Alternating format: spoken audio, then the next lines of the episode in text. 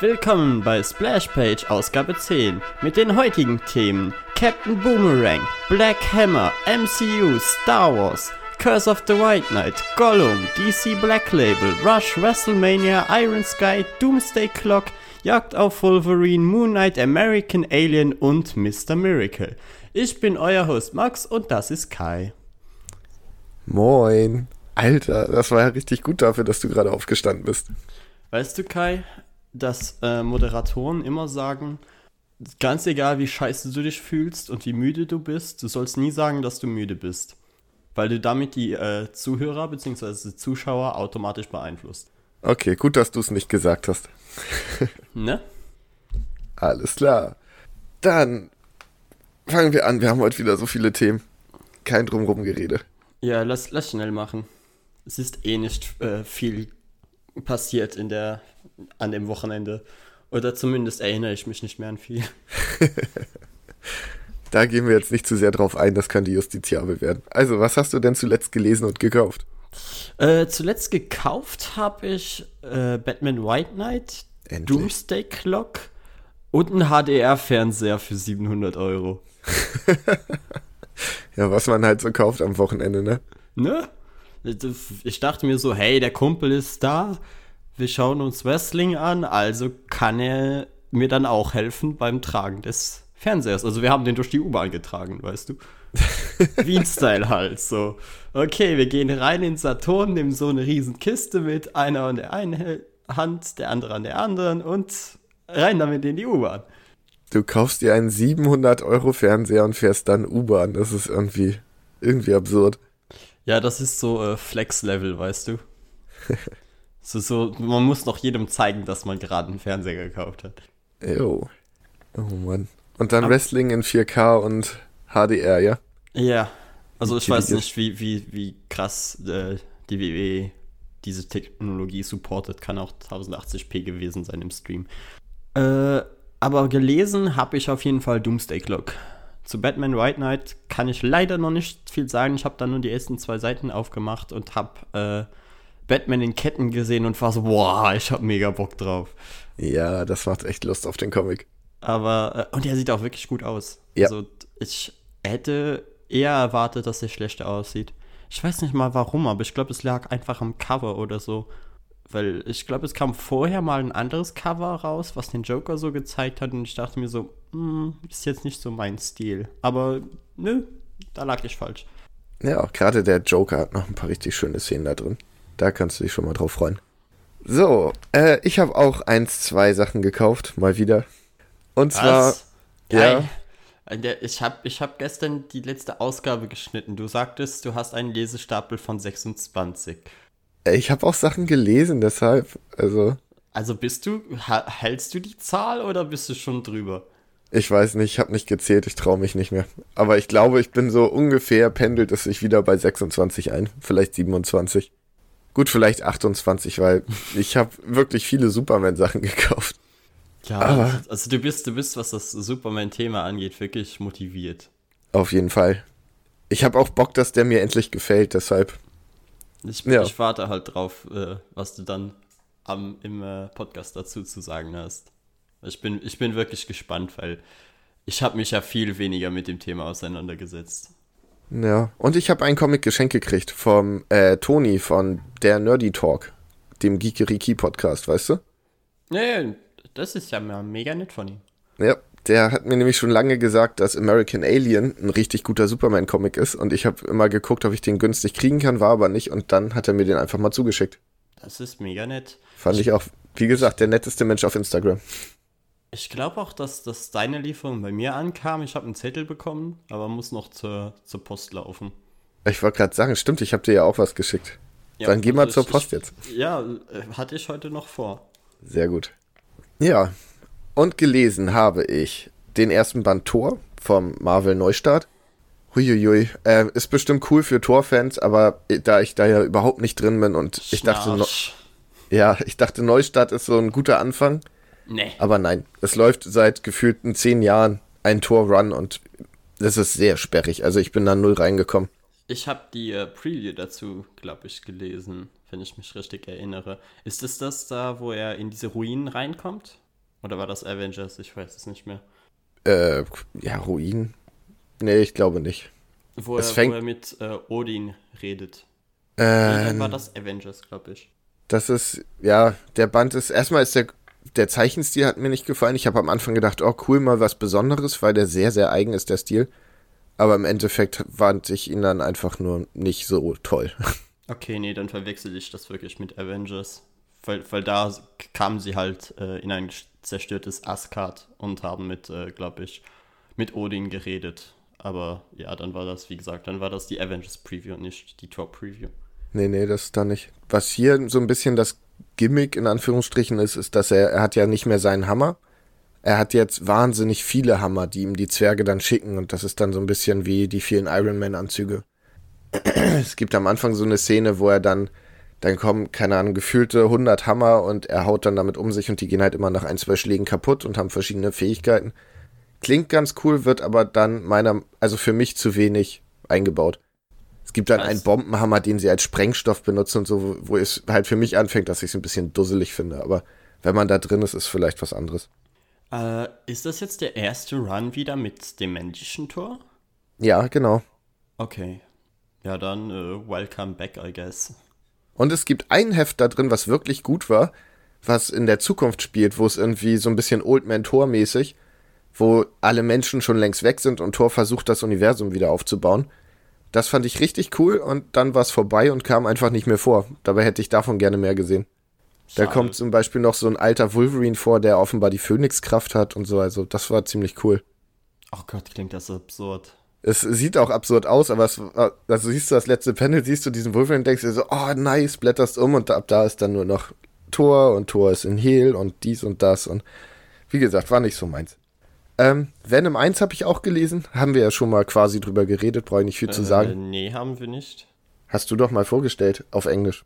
Diese oh, das, das kann sein, ja. Aber äh, wie lange geht der? Weil ich glaube, so weit habe ich nicht geredet. Also willst du noch mal drüber reden oder? Nee, ich handle es einfach mal kurz ab. Es geht darum, dass der Gott der Symbionten kommt. Man erfährt seine Origin. Mhm. Ähm, Venom kriegt neue Kräfte, was auch sehr cool ist. Jo. Und ja, auf jeden Fall lesenswert, unbedingt mal angucken. Aber da kann ich nicht viel zu sagen, ohne jetzt zu spoilen und den würde ich euch ungern versauen.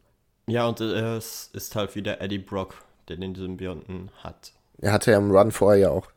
Ja, aber ich weiß, ich weiß jetzt nicht, wie viele Leute mit äh, dem Run hier jetzt einsteigen, deshalb ist das vielleicht wichtig zu erwähnen. Ja, stimmt. Und man kann auf jeden Fall gut damit anfangen, weil es wird auch viel erklärt jo, und so. Ja, ja. Also ich finde auch, weil ich habe den Run ja davor nicht gelesen und es gab nie irgendwelche Probleme, was, was Charaktere und so anging. Und äh, der eine Typ, den er kennenlernt, weißt du? Der, ja, ja. der äh, Schwarze. Das ist äh, der aus äh, Venom. Den ich das dachte ich mir, als ich es gelesen habe. Ja. ja. Also ich cool. schätze, jetzt hast du noch mehr Bock, Venom zu lesen, oder? Auf jeden Fall. Ah, dieser Venom Run ist einfach unglaublich gut, Leute. Also, wenn ich mich für einen Marvel-Comic im, im Neustart entscheiden müsste, dann würde ich Venom nehmen. Ja, den oder Hulk. Hulk ist auch wirklich gut. Ja, Hulk bin ich nie reingekommen. Hulk dann, war bei mir äh, nach der äh, Kinderserie, äh, war das bei mir einfach tot. Hast du Planet Hulk mal gelesen? Weil der ist auch richtig gut. Ich habe den Film dazu gesehen. Ja, der ist nicht so pralle. Hol dir Echt? mal bei Gelegenheit die Comics. Ich dachte, die sind auch ziemlich, äh, ziemlich nah dran, aber okay. Ja, also es geht, sie, sie nehmen viel aus den Comics, aber in den Comics ist dieser ganze, der ganze Zwiespalt zwischen Hulk und Bruce Banner und wer ist eigentlich das Monster und so ist da halt viel ausgeprägter. Okay. Ja, ist, äh, ist es nicht bei Hulk immer so eine Jekyll and Hyde Story ein wenig?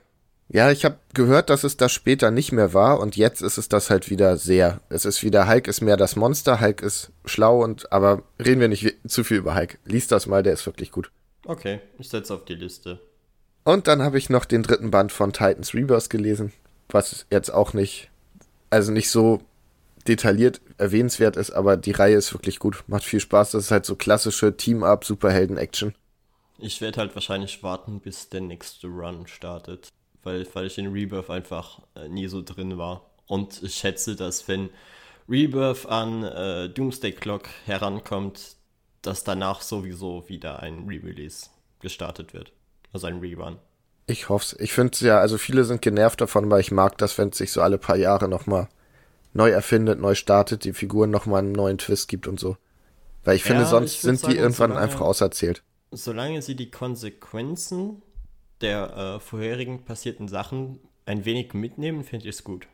Ja, aber halt dann können sie sich auch immer aussuchen, dass sie nur die guten Sachen mitnehmen, weil es genug Genau. Sachen in Comics gibt, wo die Leute sich verrennen und so. Das fand ich bei Rebirth ja auch so gut.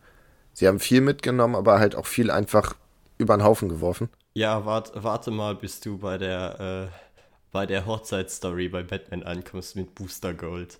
Oh je. Du und Booster Gold.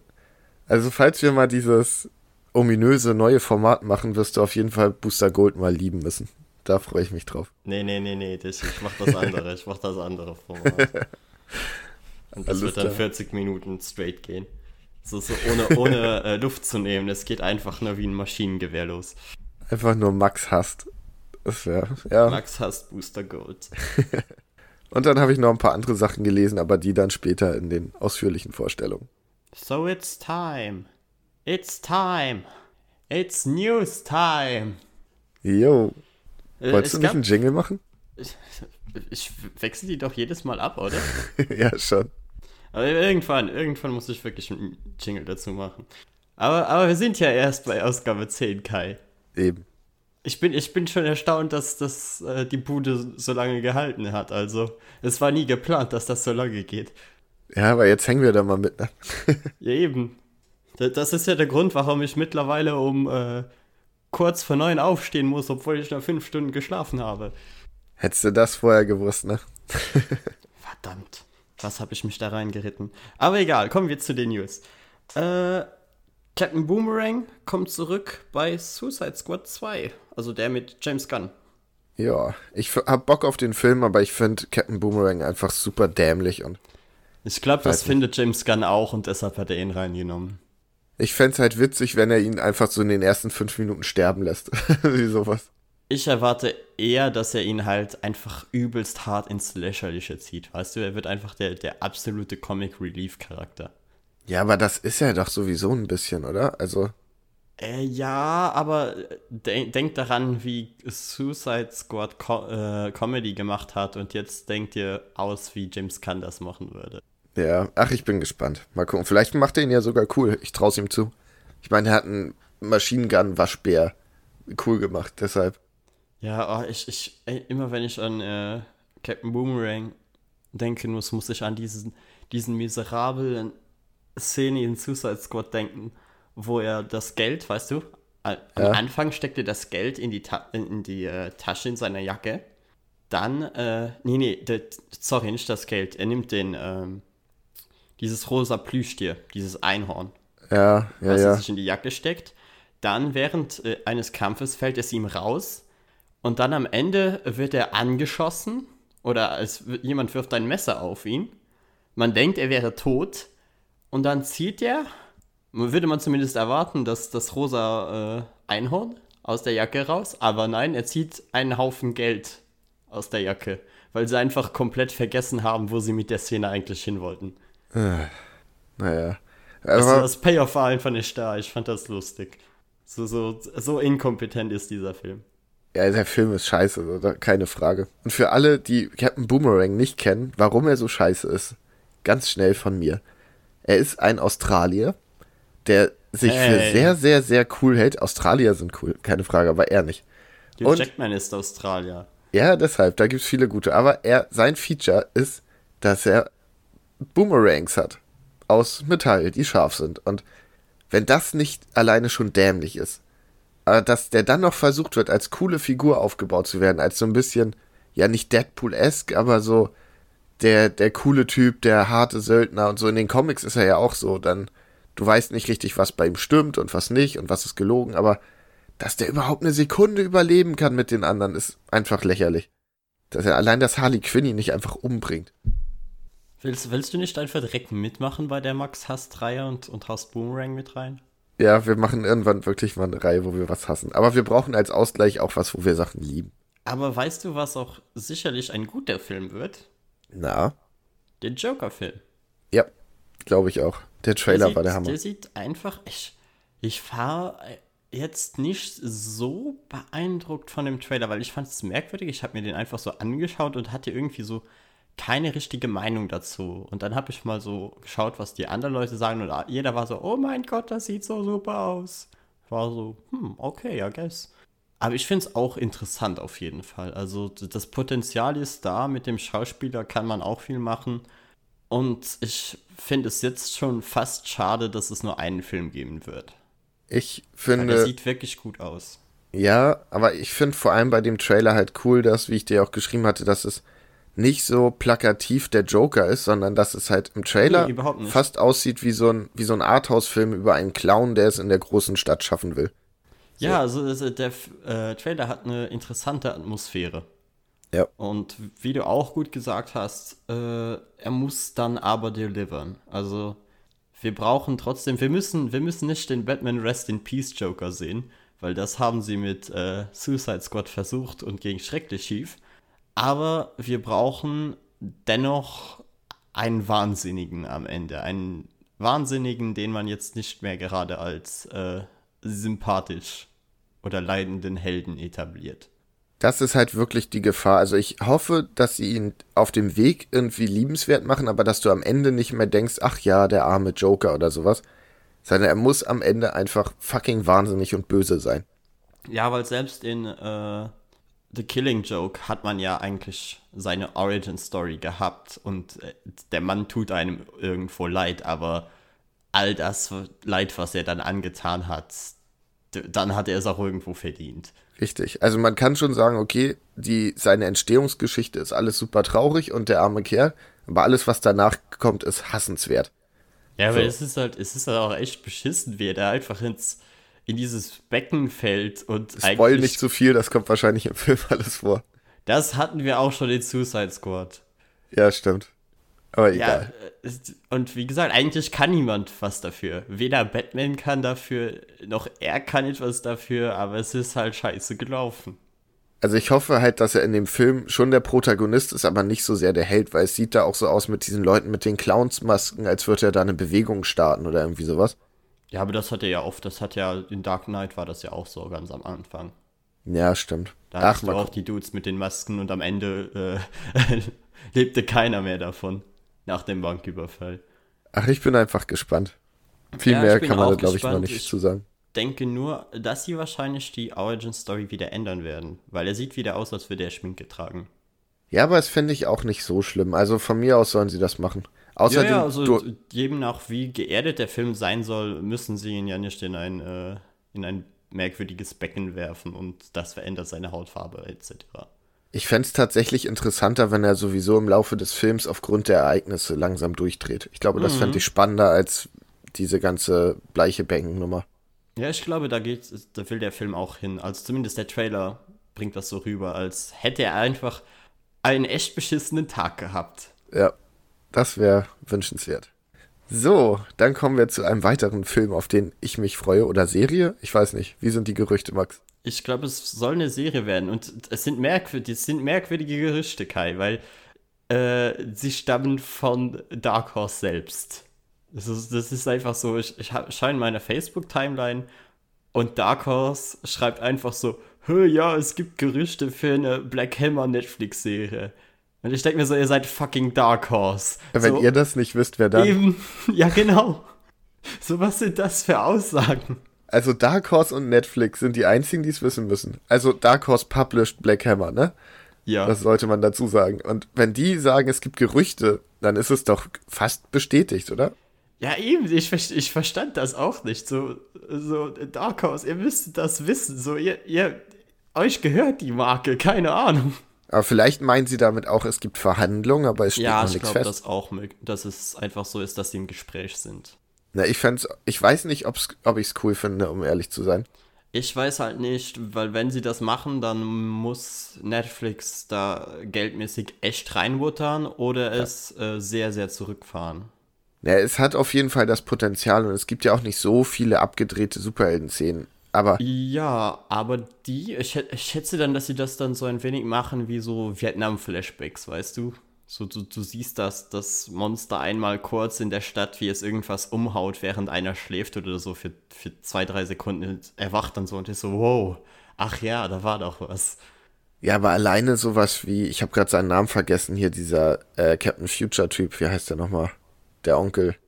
Äh, wen meinst du? Den, äh, Den war Astronauten das, da. War das Einstein? Nee, nee, nee.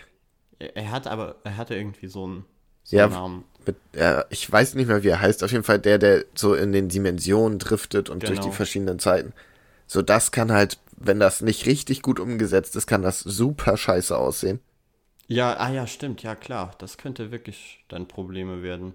Aber ich glaube, das kriegen sie noch hin. Es ist mehr einfach äh, große Kreaturen darzustellen. Große Alien-Kreaturen darzustellen, ist meist so, wo man halt merkt, okay, entweder da war Budget dahinter oder nicht. Ja, aber da haben sie das Glück, dass die ja wirklich selten auftauchen. Also, Ja, Auch in den also so Flashbacks. viel haben wir jetzt auch noch nicht gelesen. Und ich meine, auf dem dritten, den wir immer noch nicht haben, ist sowas auf dem Cover. Also keine Ahnung. meiner ist übrigens auf dem Weg zu mir. Schön für dich. Ja. ja. Nee, also ich, ich habe ein bisschen Angst, aber ich habe auch Bock, wenn sie es gut machen. Und Netflix kriegt es ja in der Regel schon hin. Dann könnte das richtig, richtig gut werden. Ich denke mir halt, sie können sich sehr, sehr übernehmen mit der ganzen Sache, aber ja, sie könnten es auch hinbekommen, weil eigentlich ist es eine Reihe, die sehr viel einfach über, über äh, Dialoge und Emotionen lebt. Und da, das machen ja die meisten Serien sowieso. Sie können ja wirklich viel auf dieser Farm und in dieser Stadt spielen lassen. Genau. Ne? Und ich sag mal auch so Figuren wie zum Beispiel hier Lady Dragonfly, Madame Dragonfly, die Lady tauchen, Dragonfly. die taucht ja auch nicht so viel auf. So, dann können sie das hoffentlich auch richtig gut machen. Ich schätze, dass sie. Ja, oder sie, sie reduzieren sie einfach auf äh, eine Kapuze. Weißt ja, wäre auch okay. Es ist, die Charaktere werden eh wahrscheinlich nicht eins zu eins porträtiert, wie sie in den Comics sind, weil das werden sie nie. Ja, das müssen sie ja auch nicht. Ich fänd, also ich glaube, den Gestaltwandler werden sie auch die meiste Zeit dann als Mensch rumlaufen lassen. Und so. Mhm. Obwohl und ich de- den gerne sehen würde. Also den, den finde ich von den äh, Charakterdesigns am interessantesten, um ihn in einer Serie darzustellen. ja, aber also ich fänd's nicht schlimm, wenn sie ihn mal zeigen, aber die meiste Zeit halt schon. So als Menschen. Dass es dann für die Leute, die es nicht kennen, so diesen Schockmoment gibt, so, what, was ist er denn jetzt gerade? Aber im Normalfall ist er der normale Typ. Und ich könnte mir auch vorstellen, dass die einfach so in eine Richtung äh, gehen, dass sie einfach alles aussehen lassen, als wäre es, keine Ahnung, in den 80ern oder so passiert. Ja, aber das müssen sie ja quasi auch, oder? Ja, Also- ja, aber also weißt du, dass dann halt, äh, wie das ein wenig bei der Doom Patrol ist, wo ja der äh, Roboter einfach wirklich aussieht wie, wie halt ein Typ in einem Kostüm, weißt du, das, das fällt mega auf. Ja, aber, Aber das, das wird zu Talkie halt Walkie auch passen. Ja, eben, es ist halt charmant, weil es, weil es zu der Zeit und so passen würde. Das heißt, da hat man dann auch äh, Dinge, die man umgehen kann mit dem Budget. Für dich ist nur wichtig, dass Talkie Walkie eine Frauenstimme hat, oder wie war das? Ja, genau. Das Callback. ist eine Frau. Ja, also wollen wir noch was Abschließendes dazu sagen? Äh, also ich hab Bock drauf, wenn es was wird. Ja, ich auch. Und ich glaube, wenn es einer schafft, dann Netflix. Ja, ich könnte mir jetzt auch. Ah, vielleicht nach Amazon. Amazon wird es vielleicht noch besser hinbekommen, weil ich habe das Gefühl, die haben mehr Budget für ihre Serien. Ja, weiß ich nicht. Die haben eine verdammte Herr der Ringe-Serie gegreenlightet, die. Was war. Was kostet sie? Es ist, es ist, es ist absurd. 100 Millionen oder so, es ist wirklich verrückt. Ja, da bin ich auch. Aber lass uns nicht darüber reden. Das ist jetzt nochmal ein Thema für sich. Nee, nee, ich will nur damit eben sagen, die haben Geld. Also. Ja. Ja, wenn einer Geld hat, dann Amazon. Vielleicht sollte Google Netflix kaufen. Egal, weiter. Nee, bitte nicht. Und dann kommen wir zu einer äh, etwas traurigen News und immer mehr der Bestätigung, dass ich nach Endgame wirklich wahrscheinlich raus sein werde. Nämlich, es werden für ganz, ganz lange Zeit keine Mutanten im MCU vorkommen. Und die Ja. waren so das Einzige, was mich nach Endgame noch da behalten würde. Ach, weiß ich. Weil ganz im Ernst, für mich ist nach Endgame ist die Sache für mich auserzählt. Es sind Filme in Planung wie äh, Black Widow und ich denke mir so, ja, nee, komm. So, so, wenn ihr jetzt die B- bzw. C-Garde auspackt, dann äh, lass sein. Nee, würde ich so nicht unterschreiben, weil gerade Black Widow könnten sie mal wieder so was geerdetes, bisschen agentenmäßiges machen. Aber das ist mir doch scheißegal. Nee, ich fand's ganz cool. Und ich würde nichts über die B- oder C-Riege sagen, weil überleg mal, was alle bei Guardians of the Galaxy am Anfang gesagt haben. Die kannte kein Mensch. Ey, ich war ich hätte, ich hatte direkt Bock auf die Guardians. Es Als ich gehört habe, sie machen die Guardians, war ich so, okay, holy shit. Die haben, die haben äh, einen verdammten Waschbären mit Laserkanonen drin. Das, das muss geil werden. ja, bei mir war es genau anders. War so, oh shit, ein Waschbär mit Laserkanonen, ist das deren Ernst? Wie, wie, kannst du, wie kannst du das nicht hören und dir denken, das ist das Beste? Ja, wie. Dazu kommt, dass die Guardians ja auch in den Comics im Prinzip irrelevant waren. Die haben sie, warum auch immer, wieder ausgepackt und es hat funktioniert. Deshalb, ich würde Marvel da nicht abschreiben. Ich bin immer Hatten sie nicht gespannt. kurz davor einen Run, der richtig gut war? War das nicht irgendwie so? ich glaube, glaube, sie hatten sie gerade, ähm, sie hatten gerade einen Rerun gestartet. hatten sie den nicht gestartet nach der Ankündigung? Ich denke nicht. Aber wie gesagt, da könnte ich mich irren. Auf jeden Fall, die Guardians äh, wurden auch danach noch sehr, sehr viel, äh, gut gepflegt. Sie hatten auch eine komplette Animationsserie von über 40 Folgen oder so. Und ein paar echt gute Comics. Also, das hat sich gelohnt. Deshalb, ich, ich, ja, das mit den Mutanten ist schade. Ey, das Aber- ist wirklich schade, weil ich fand, das ist das Interessanteste.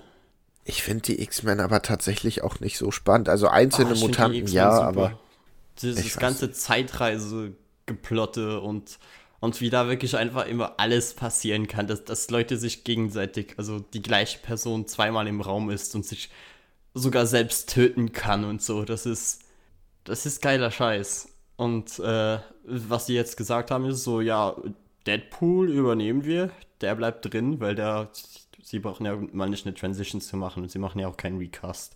Ein Recast wäre witzig gewesen. Die Leute wären nämlich so auf die Barrikaden gegangen. ja, das wäre das Dümmstmögliche, was sie machen können. Oh, sie werden so ausgerastet. Nee, nee, das übernehmen sie einfach. Ryan Reynolds sagt so, hey, ja, stimmt ja, Disney hat uns gekauft. Ja, well, und das war's. Ja. Aber siehst du, dann ist doch ein Mutant im DCU. Ja, Ja, im MCU. Äh, Oh Gottes aber es war ja auch schon vorher ein äh, Mutant im MCU. Welcher? Äh, Dingens, äh, Magnetos Tochter. Ach, stimmt, und Quicksilver ja auch, ne? Ja, Quicksilver. Den finde ich in Ah. den X-Men-Filmen übrigens deutlich cooler. ja, klar, klar. Ähm, Das, das Quicksilver war ja eh irgendwie verschwendet im, im MCU. also ich waren es halt so, ein, ein muss, einer muss äh, weg. Also, hm, wen haben wir? Hm, Quicksilver, kannst du bitte gehen? Ja, der war eigentlich ja eh zu mächtig, um ihn lange drin zu lassen, oder? Naja, also eh, war der bei den X-Men auch lange dabei. Ach, ich weiß nicht. Ach, ich, ich fände es gut, wenn sie sagen, wir nehmen uns halt einzelne Mutanten. Weil auch wenn ich die X-Men im Grunde mag und die, auch den New 52 Run und so, der macht mir schon Spaß. Es ist nur immer too much. Marvel Now Run, Kai. New 52, du bist immer noch bei Ach, DC. wieso verwechsel ich das heute denn andauernd? Keine Ahnung. Ja, egal. Ähm, ja, der Marvel Now Run, der macht schon Spaß, aber ähm, es ist halt so dieses, ja, und hier ist noch ein Typ mit Flügeln und er ist aus Chrom und der ist das und das und ich denke immer, ich würde die Leute halt gerne kennen. Und es wird in einer Tour kriegst du Charaktere um die Ohren geballert und das ist mir irgendwie ein bisschen, keine Ahnung, finde ich nervig. Also ich finde äh, von, von Marvel, äh, von Marvels Seite aus her, die X-Men immer eine der interessantesten Charaktere. Ich weiß. Weil, weil du hast halt einfach äh, Charaktere, die einfach mega coole Fähigkeiten haben. Das ist halt hauptsächlich einfach das. Ja, aber ich finde, sie haben zu wenig Charakterentwicklung, die ich mitbekomme, dadurch, dass es so viele sind. Aber das würde ich jetzt, ja klar, es werden, einige bekommen mehr Fokus als andere. Aber ich finde zum Beispiel, dass Magneto einfach ein mega cooler Charakter ist. Ja, schon, aber Der auch seine Motivation im Laufe der Zeit aber immer mal wieder ändert. Ja, und die Seiten wechselt und sowas alles.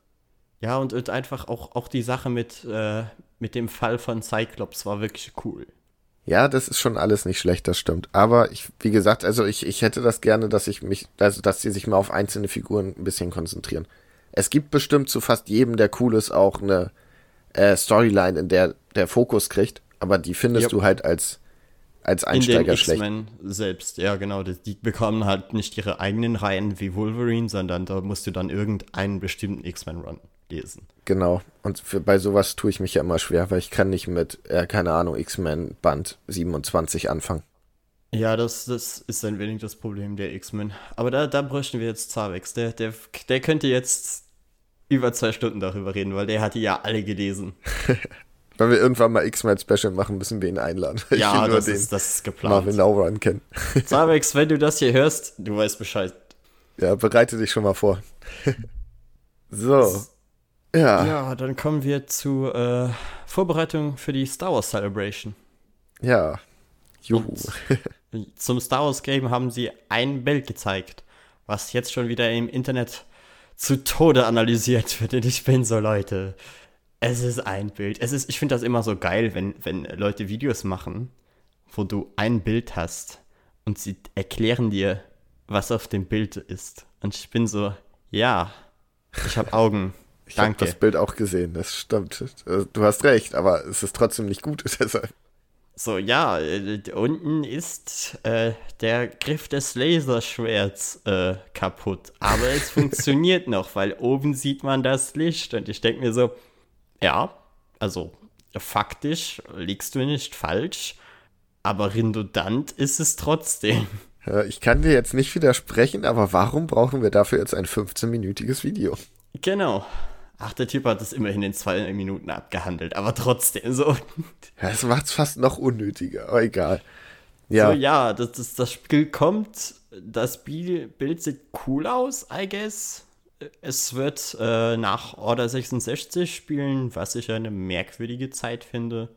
Weil während Order 66 wäre geil gewesen lange danach, lange davor wäre auch richtig nice gewesen, weil die Old Republic ist sowieso das Beste, was Star Wars hat. Ja. Aber jetzt wieder zwischen 3 und 4, keine Ahnung. So klar, man kann, im Star Wars-Universum kann man sowieso immer alles erzählen, ganz egal, wo es spielt. Aber Warte, es spielt zwischen 3 und 4? Ja. Äh, ah. Äh, direkt, direkt nach der Order 66 spielt es. Oder sogar äh. noch da so rein. Was ist denn da jetzt alles passiert? Also die ganze Starkiller-Sache spielt doch auch da, oder? Jo. Aus Force Unleashed. Äh, die ist aber noch, schätze ich, etwas später. Die spielt schon eher sehr nah an 4 ran, während das jetzt hier wirklich quasi direkt nach Order 66 spielt. Also Und? noch sozusagen im Geschehen von Episode 3, schätze ich. Und darüber eben etwas hinausgehen wird. Und Rogue One spielt da auch quasi, äh, also am ja, anderen Ende ja, dieser Rogue Zeitspanne. Run, Rogue Run hat halt ja quasi äh, Starkiller ersetzt.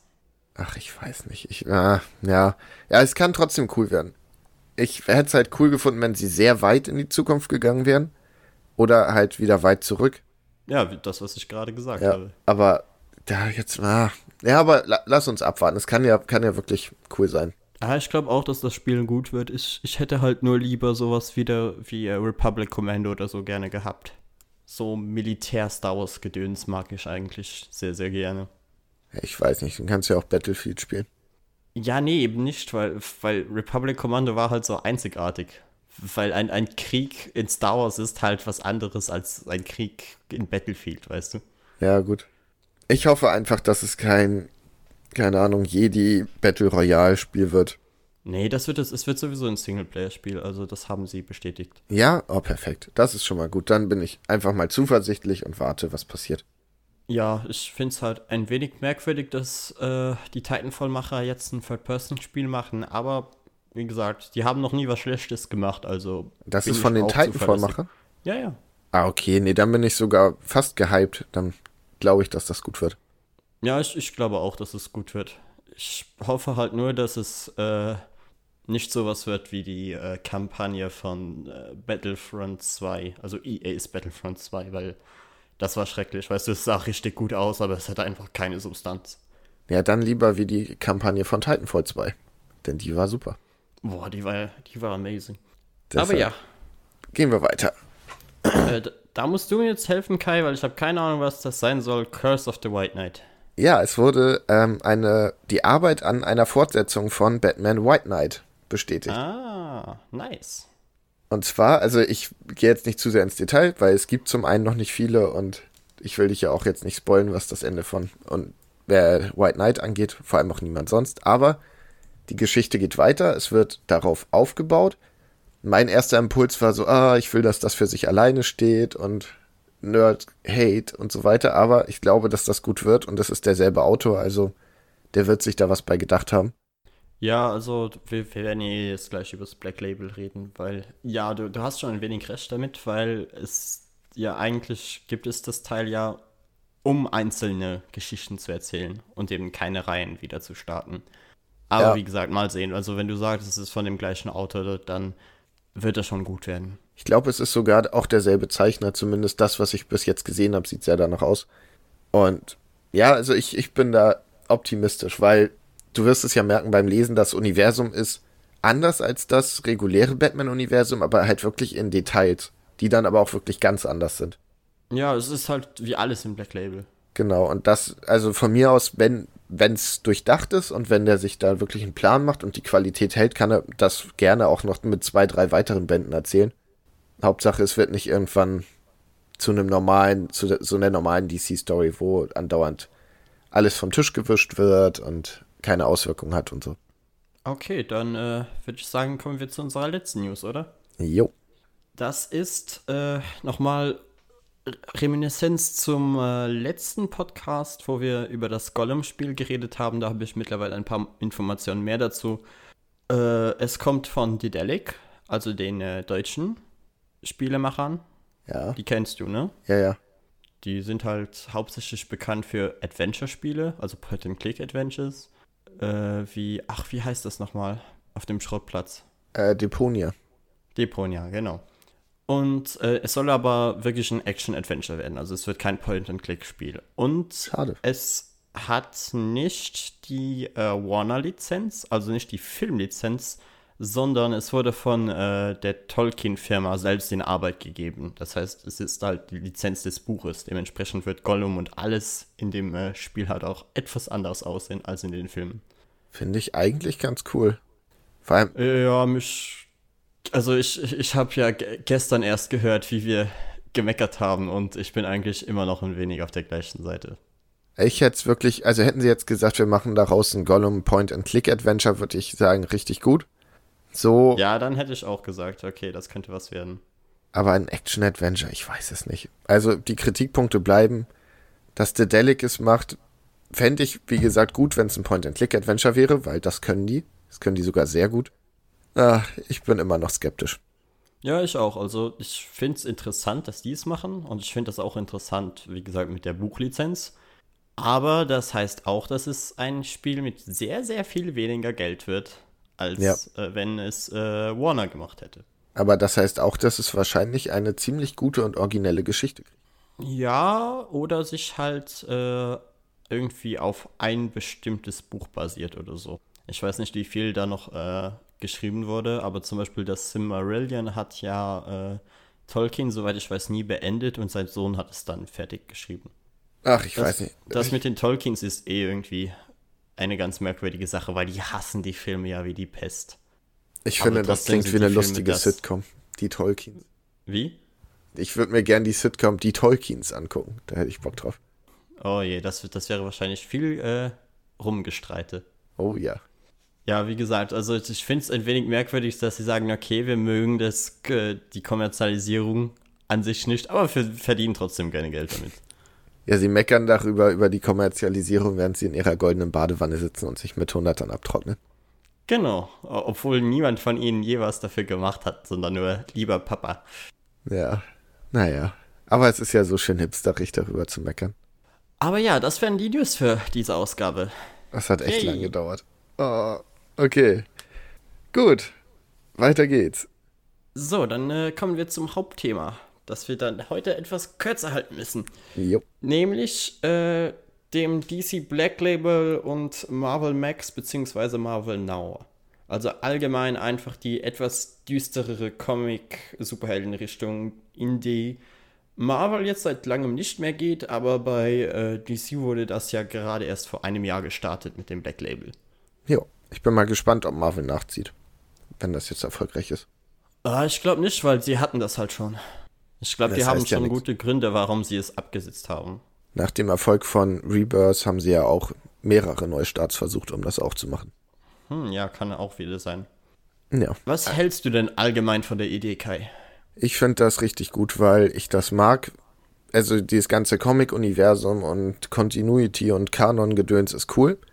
Aber ich mag's, wenn Autoren sich auch mal ähm, die, die Figuren neu erfinden können und neue Twists reinbringen können und so, ohne darauf zu achten, was jetzt die 60-jährige Geschichte von Sidekick XY ist.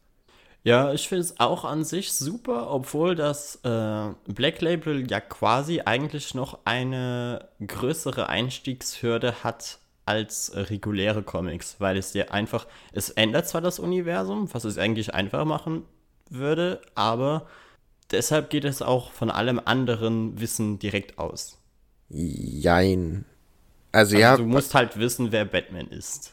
Und Ja. du musst, musst alles, alles, äh, alle Hauptzüge äh, des Charakters bereits kennen. Weil der Black Label Comics werden die dir nicht normal erklären. Und die hauen, äh, das ist mir auch aufgefallen, Black Label haut nie Infotexte irgendwo rein.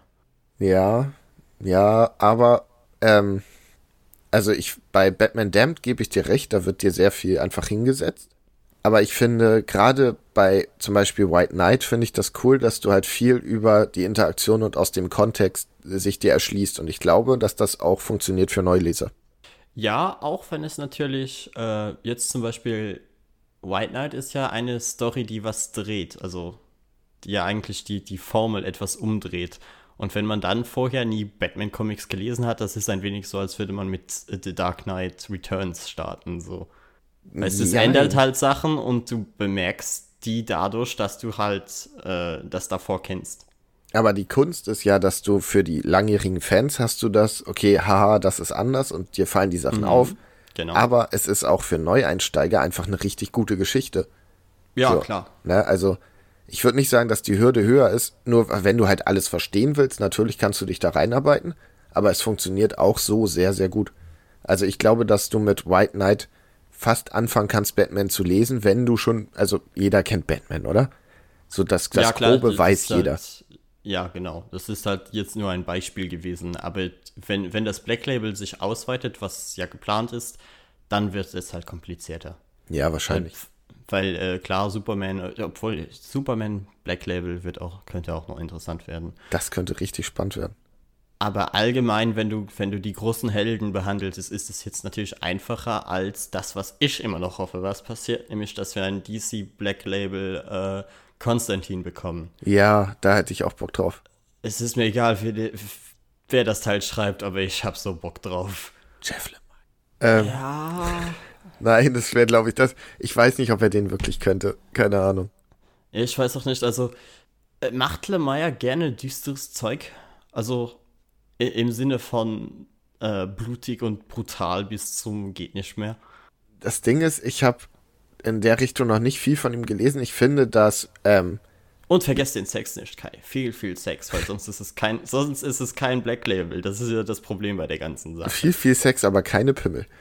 Ähm, Ja, genau. Ich, ich glaube, dass er das kann, weil ich finde, dass Black Hammer ja auch durchaus düster ist. Es ist jetzt kein Gore, aber ich weiß nicht, inwieweit es das braucht. Nur, also er hat ja zum Ja, das Beispiel. Black Label braucht es halt. Ja, du brauchst aber auch kein Gore, also es muss jetzt nicht irgendwie Oh, Flöten aus Innereien gebastelt werden oder so. Aber Weil, weil das ist halt äh, so das Stable des Black Labels gewesen. Vor allem bei DC waren sie so, okay, also wir haben dieses an Erwachsene gerichtete Comic-Medium. Wir müssen das jetzt irgendwie wirklich so machen, dass es sich lohnt. Und dann waren sie so, okay, wir zensieren keine ähm, Fluchwörter mehr. Das reicht nicht. Wir machen die Dinger scheiß brutal. Dann waren sie so, ja, das sind unsere Comics eigentlich immer. Und dann dachten sie so, okay, was, was haben wir denn noch, um, um es an eine erwachsene Zielgruppe zu orientieren? Moment, Sex, wir hauen Sex rein, dann geht das schon. Es ist wirklich so. Also, sie hätten es nicht äh, gestartet nur mit äh, Gewalt und ähm, Flüchen, weil ihnen das nicht ausreicht, um es von den äh, anderen Comics zu differenzieren. Aber zum Beispiel jetzt White Knight ist nicht übermäßig brutal. Das gibt's nicht. Also es gibt äh, blutige Szenen, aber es ist halt kein Splatter oder so. Und sondern da ist es mehr, die Geschichte ist halt erwachsen. So. Und das könnte ja bei Konstantin zum Beispiel auch gut funktionieren. Natürlich braucht Konstantin Brutalität. Alter, war der Konstantin-Film Konstantin brutal. wird alles haben. Konstantin wird alles haben.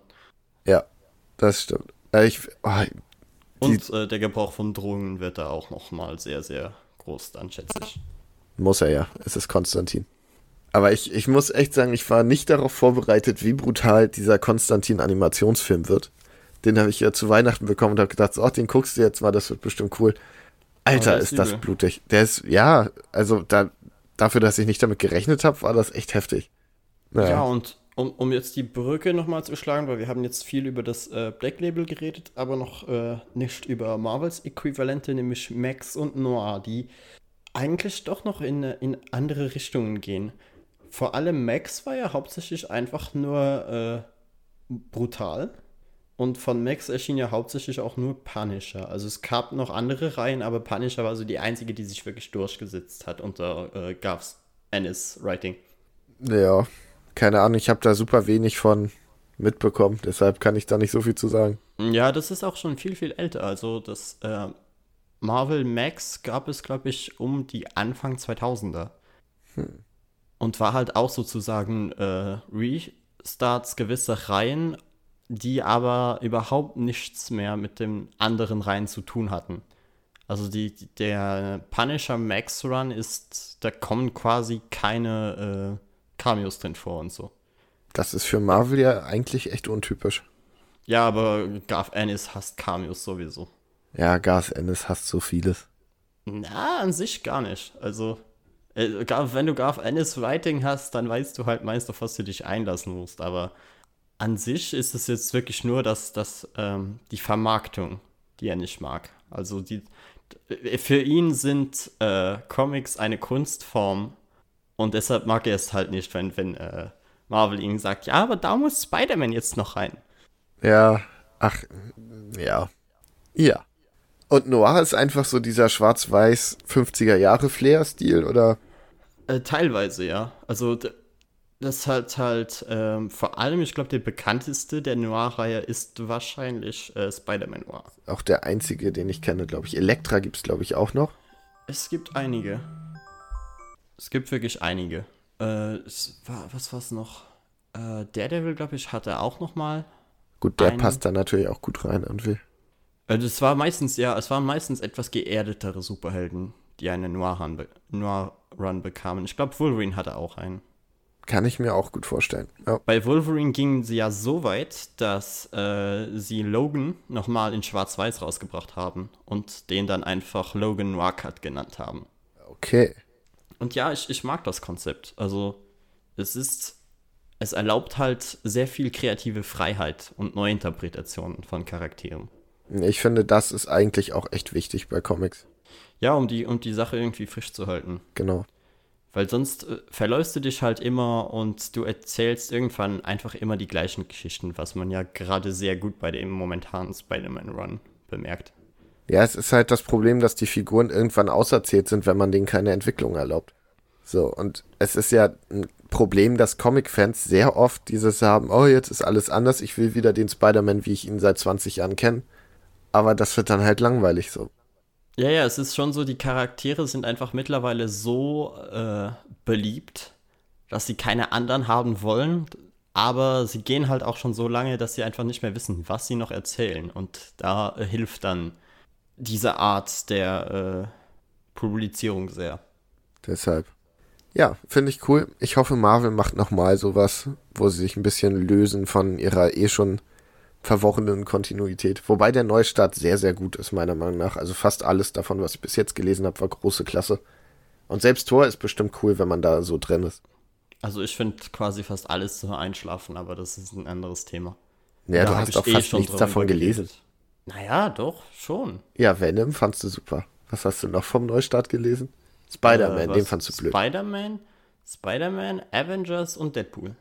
Ja, okay, aber Avengers weiß ich nicht. Gab es da schon mal eine wirklich gute Reihe? Äh, sicher, aber also Civil War wäre ja zum Beispiel eine, die mega gut war. Ich finde, die Avengers reizen mich null. Deshalb, keine Ahnung. Aber Deadpool habe ich eigentlich fast nur Gutes drüber gehört. Außer von dir. So, dann würde ich sagen, bevor wir uns in dem Thema verlaufen, nur noch kurz, was wären so, gib mir einfach drei Superhelden, die du unbedingt mal unter einem der drei Banner sehen wollen würdest. Können wir auch die Verlage mischen? Äh, wie meinst du? Also ich hätte zum Beispiel sehr Bock auf einen sowas Moon Knight im Black Label Stil. Wobei ja, Moonlight also eh schon relativ losgelöst ist.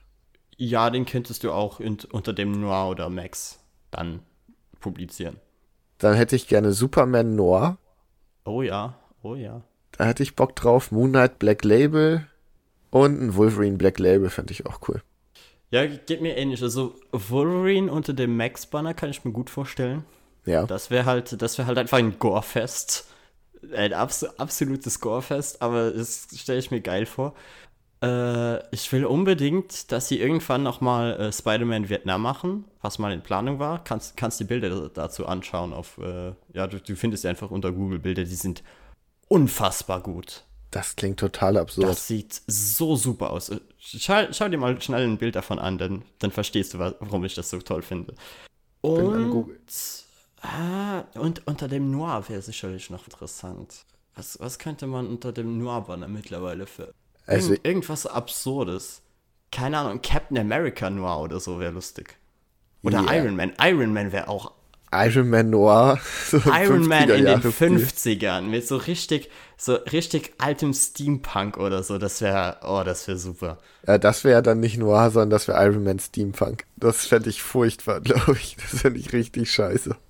Nee, nee, so, so, er spielt schon in den 50ern, aber der hat halt so, so einen Kombi-Anzug, der, der halt sich, keine Ahnung, eben an, an Steampunk und, und äh, Technologie aus dem Zweiten Weltkrieg orientiert. Das, das wäre cool. Weißt du, mit so, so richtig alt aussehenden Maschinengewehren an den Armen und so. Ja, okay, das hätte vielleicht tatsächlich was. Aber da muss mehr gehen. Hulk Noir zum Beispiel. Oder was könnte man denn Noir ja, Aber Hulk, Hulk Noir wäre das dann nicht wirklich einfach Jekyll und Mr. Hyde? Ja, aber das wäre doch, glaube ich, ganz cool. Und es gab doch sogar mal den grauen Hulk, der so Anzug getragen hat und sowas. Äh, kann sein. Ich weiß auf jeden Fall, dass es äh, zu, zum Steampunk ja auch noch Batman Gotham by Gaslight gab. Stimmt. Aber ich sehe gerade die Bilder zu Spider-Man Vietnam und das sieht tatsächlich sehr cool aus. Das sieht fantastisch aus, oder? Ja. Also wie, er, wie er da auf dem, auf dem Mast äh, sitzt. Holy shit. Auch das Kostüm und so, sehr cool. Ja, hätte ich Bock drauf. Glaube ich aber nicht, dass es jemals kommen wird. Ja, leider. Und äh, ja, klar, unter dem DC Black Label, wie bereits erwähnt, Konstantin. Ja. Konstantin ist für dieses Label gemacht, also. Swamp Thing hätte ich da auch gerne. Das kann ich mir auch gut vorstellen.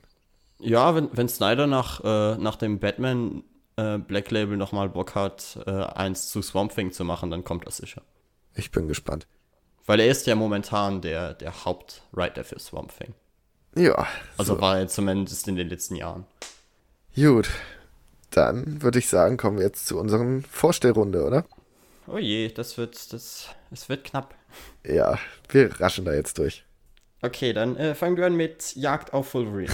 oh Mann, ich gebe dir so eine gute Überleitung und du gibst. Okay. Dann das rushen, ist eh Quatsch. rushen wir nicht durch. dann fange ich an mit Jagd auf Wolverine. Ähm, ja. Wo fange ich an? Moment. Ich dachte eigentlich, du fängst mit Rush an, aber. Mh, mm, die Jagd. Ach, verdammt, ja, das wäre was gewesen. Ja, ne? Ah, scheiße. Egal. Ja, Jagd auf Wolverine. Wolverine ist ja tot, wie jeder weiß. Und wie auch jeder weiß, ist das so, dass Tode in Comics fast nichts bedeuten. Wie ich in der letzten Ausgabe gesagt habe, Schnupfen. Ja, ist halt wirklich Todsein so. ist wie Schnupfen. Ja, da gibt es eine Pille gegen, quasi. Ähm, ja, da Wolverine. alles gegen. Wolverine war ja sowieso, also ich glaube, das war der inkonsequenteste Tod aller Zeiten, weil er war weg, er wurde direkt durch X23 ersetzt die ja quasi Wolverines Klon ist. Und der Old Man Logan kam auch noch. Also es gab quasi zwei Wolverines, nachdem der eine weg war. Was ja schon mal jetzt sehr inkonsequent war. Aber, ähm, ja, wollen wir spoilen, wie Wolverine gestorben ist? Das kann man, glaube ich, mm, sagen, oder? Ja, also ich weiß es jetzt nicht, aber ist egal. Kann, kannst du Spoilerwarnung für den, den es interessiert? Also ich gehe jetzt auch nicht ins Detail. Auf jeden Fall, seine Leiche war ummantelt von Adamantium was ja dieses super harte Metall ist, was, womit mhm. auch seine Knochen beschichtet sind. So. Genau. Und dieser Klotz Adamantium, in dem Wolverine steckte, wurde von den X-Men an einem mehr oder weniger geheimen Ort aufbewahrt. Also am Anfang des Jagd auf Wolverine Bandes sieht man halt, dass einige Leute dann doch mal da waren und wussten, wo das ist. Ähm, und es kommt dann so, dass eine Gruppe von so, ja, Cyborgs, modifizierten Menschen, deren Namen ich leider gerade vergessen habe, Keine Sentinels. Nein, nein. Deutlich stümperhafter waren die. Auf jeden Fall, die wollen ähm, gerne die Leiche von Wolverine klauen, weil Wolverine ist alleine der Adamantium-Wert ist viel. Und die Klar. DNA von Wolverine ist halt, wäre für viele Leute krass, weil er die lebende Waffe ist, weil er eigentlich nahezu unsterblich war. Ja, X23 halt. Genau, also da, da kann man was mitmachen. Und die X-Men wollen das halt verhindern. Den Angriff können sie auch mit Leichtigkeit abwehren, aber man merkt, dass die Hülle leer ist. Da ist kein Wolverine drin. Ja, die Leiche ist weg. Und dann geht es im Prinzip in diesem Band nur darum, die Leiche wiederzufinden. Hier Kitty Pride, ich weiß nicht, ob die dir was sagt, die ist gerade die Leiterin ja, ja. der X-Men. Ah, wow. Die hat oh. Karriere gemacht.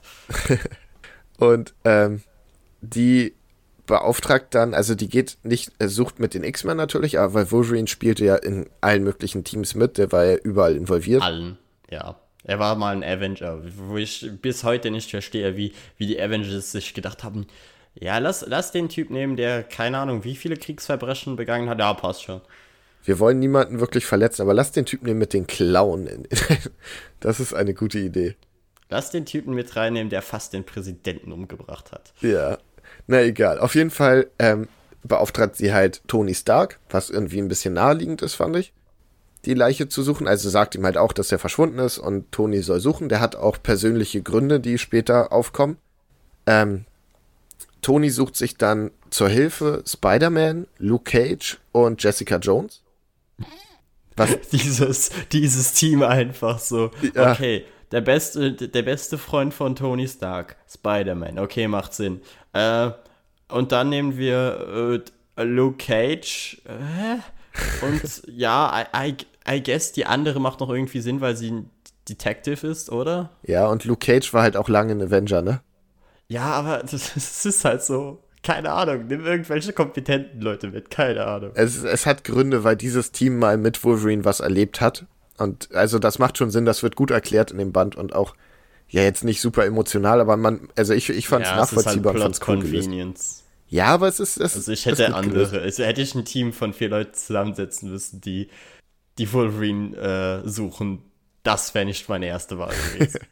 Da sind, das sind sogar die Fantastic Four die bessere Idee. Aber die sind ja noch nicht wieder da. So. Ja, nimm, nimm Mr. Fantastic mit, der findet das Teil. Pass auf, wer noch viel besser ist, ist nämlich Team Nummer 2. Sie geht nämlich nicht nur zu Tony Stark, sondern sie geht auch noch zu Daredevil. Ja, den hätte ich auch genommen. So, und Daredevil macht sich ein spezielles Team.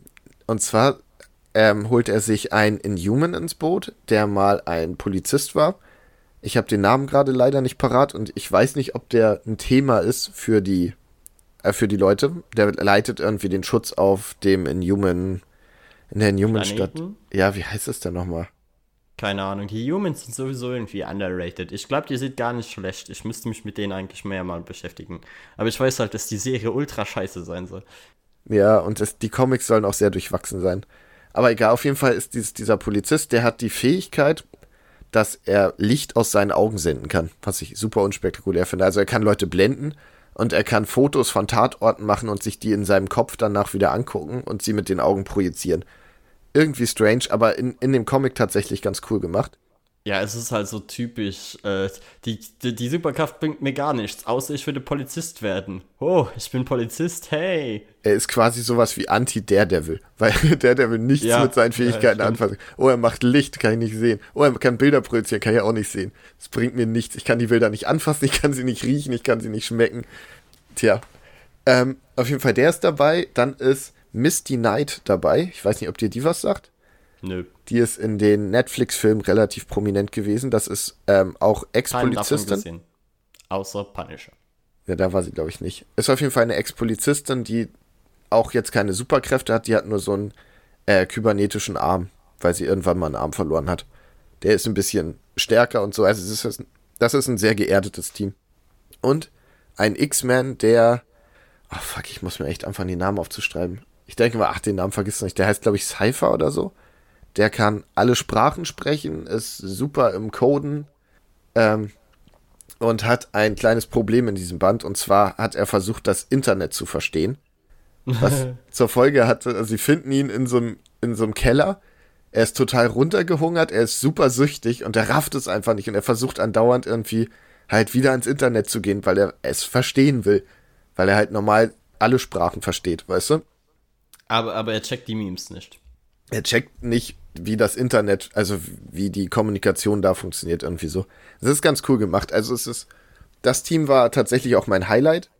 Und ich hätte Karnak mitgenommen. Ja, das wäre auch cool gewesen, aber keine Ahnung. Vielleicht ist der zu sehr involviert in irgendwas. Nee, ähm, der motzt einfach zu viel. Nie, niemand will mit dem in einem Team sein, weißt du. Das ist einfach, das ist einfach das Kind, was das niemand, mit dem niemand zusammenarbeiten will. Ich stelle mir das auch super nervig vor, wenn jemand sagt, so, okay, das ist der Plan, kein ja, der Plan hat da und da eine Schwäche. Dann dann so, ah, Karnek, dann mach du einen Plan. Und, und, dann so, nicht nur der, der Plan hat eine Schwäche, dein Charakter hat auch eine Schwäche. Und deine Beziehung ebenfalls. Ach, und deine Mutter. deine ganze Existenz ist sinnlos. Ja, so ziemlich. So, ja, auf jeden Fall ist das Team ist halt wirklich cool um Daredevil, weil es ist, der Part ist so sehr so eine Thriller-Geschichte, ist so Kriminalfall. Die untersuchen halt wirklich Hinweise, befragen Leute und sowas. Das hat viel Spaß gemacht, alles sehr düster gehalten. War cool. Dagegen war der ähm, Iron Man Team-Part, war halt so over the top Superhelden-Action.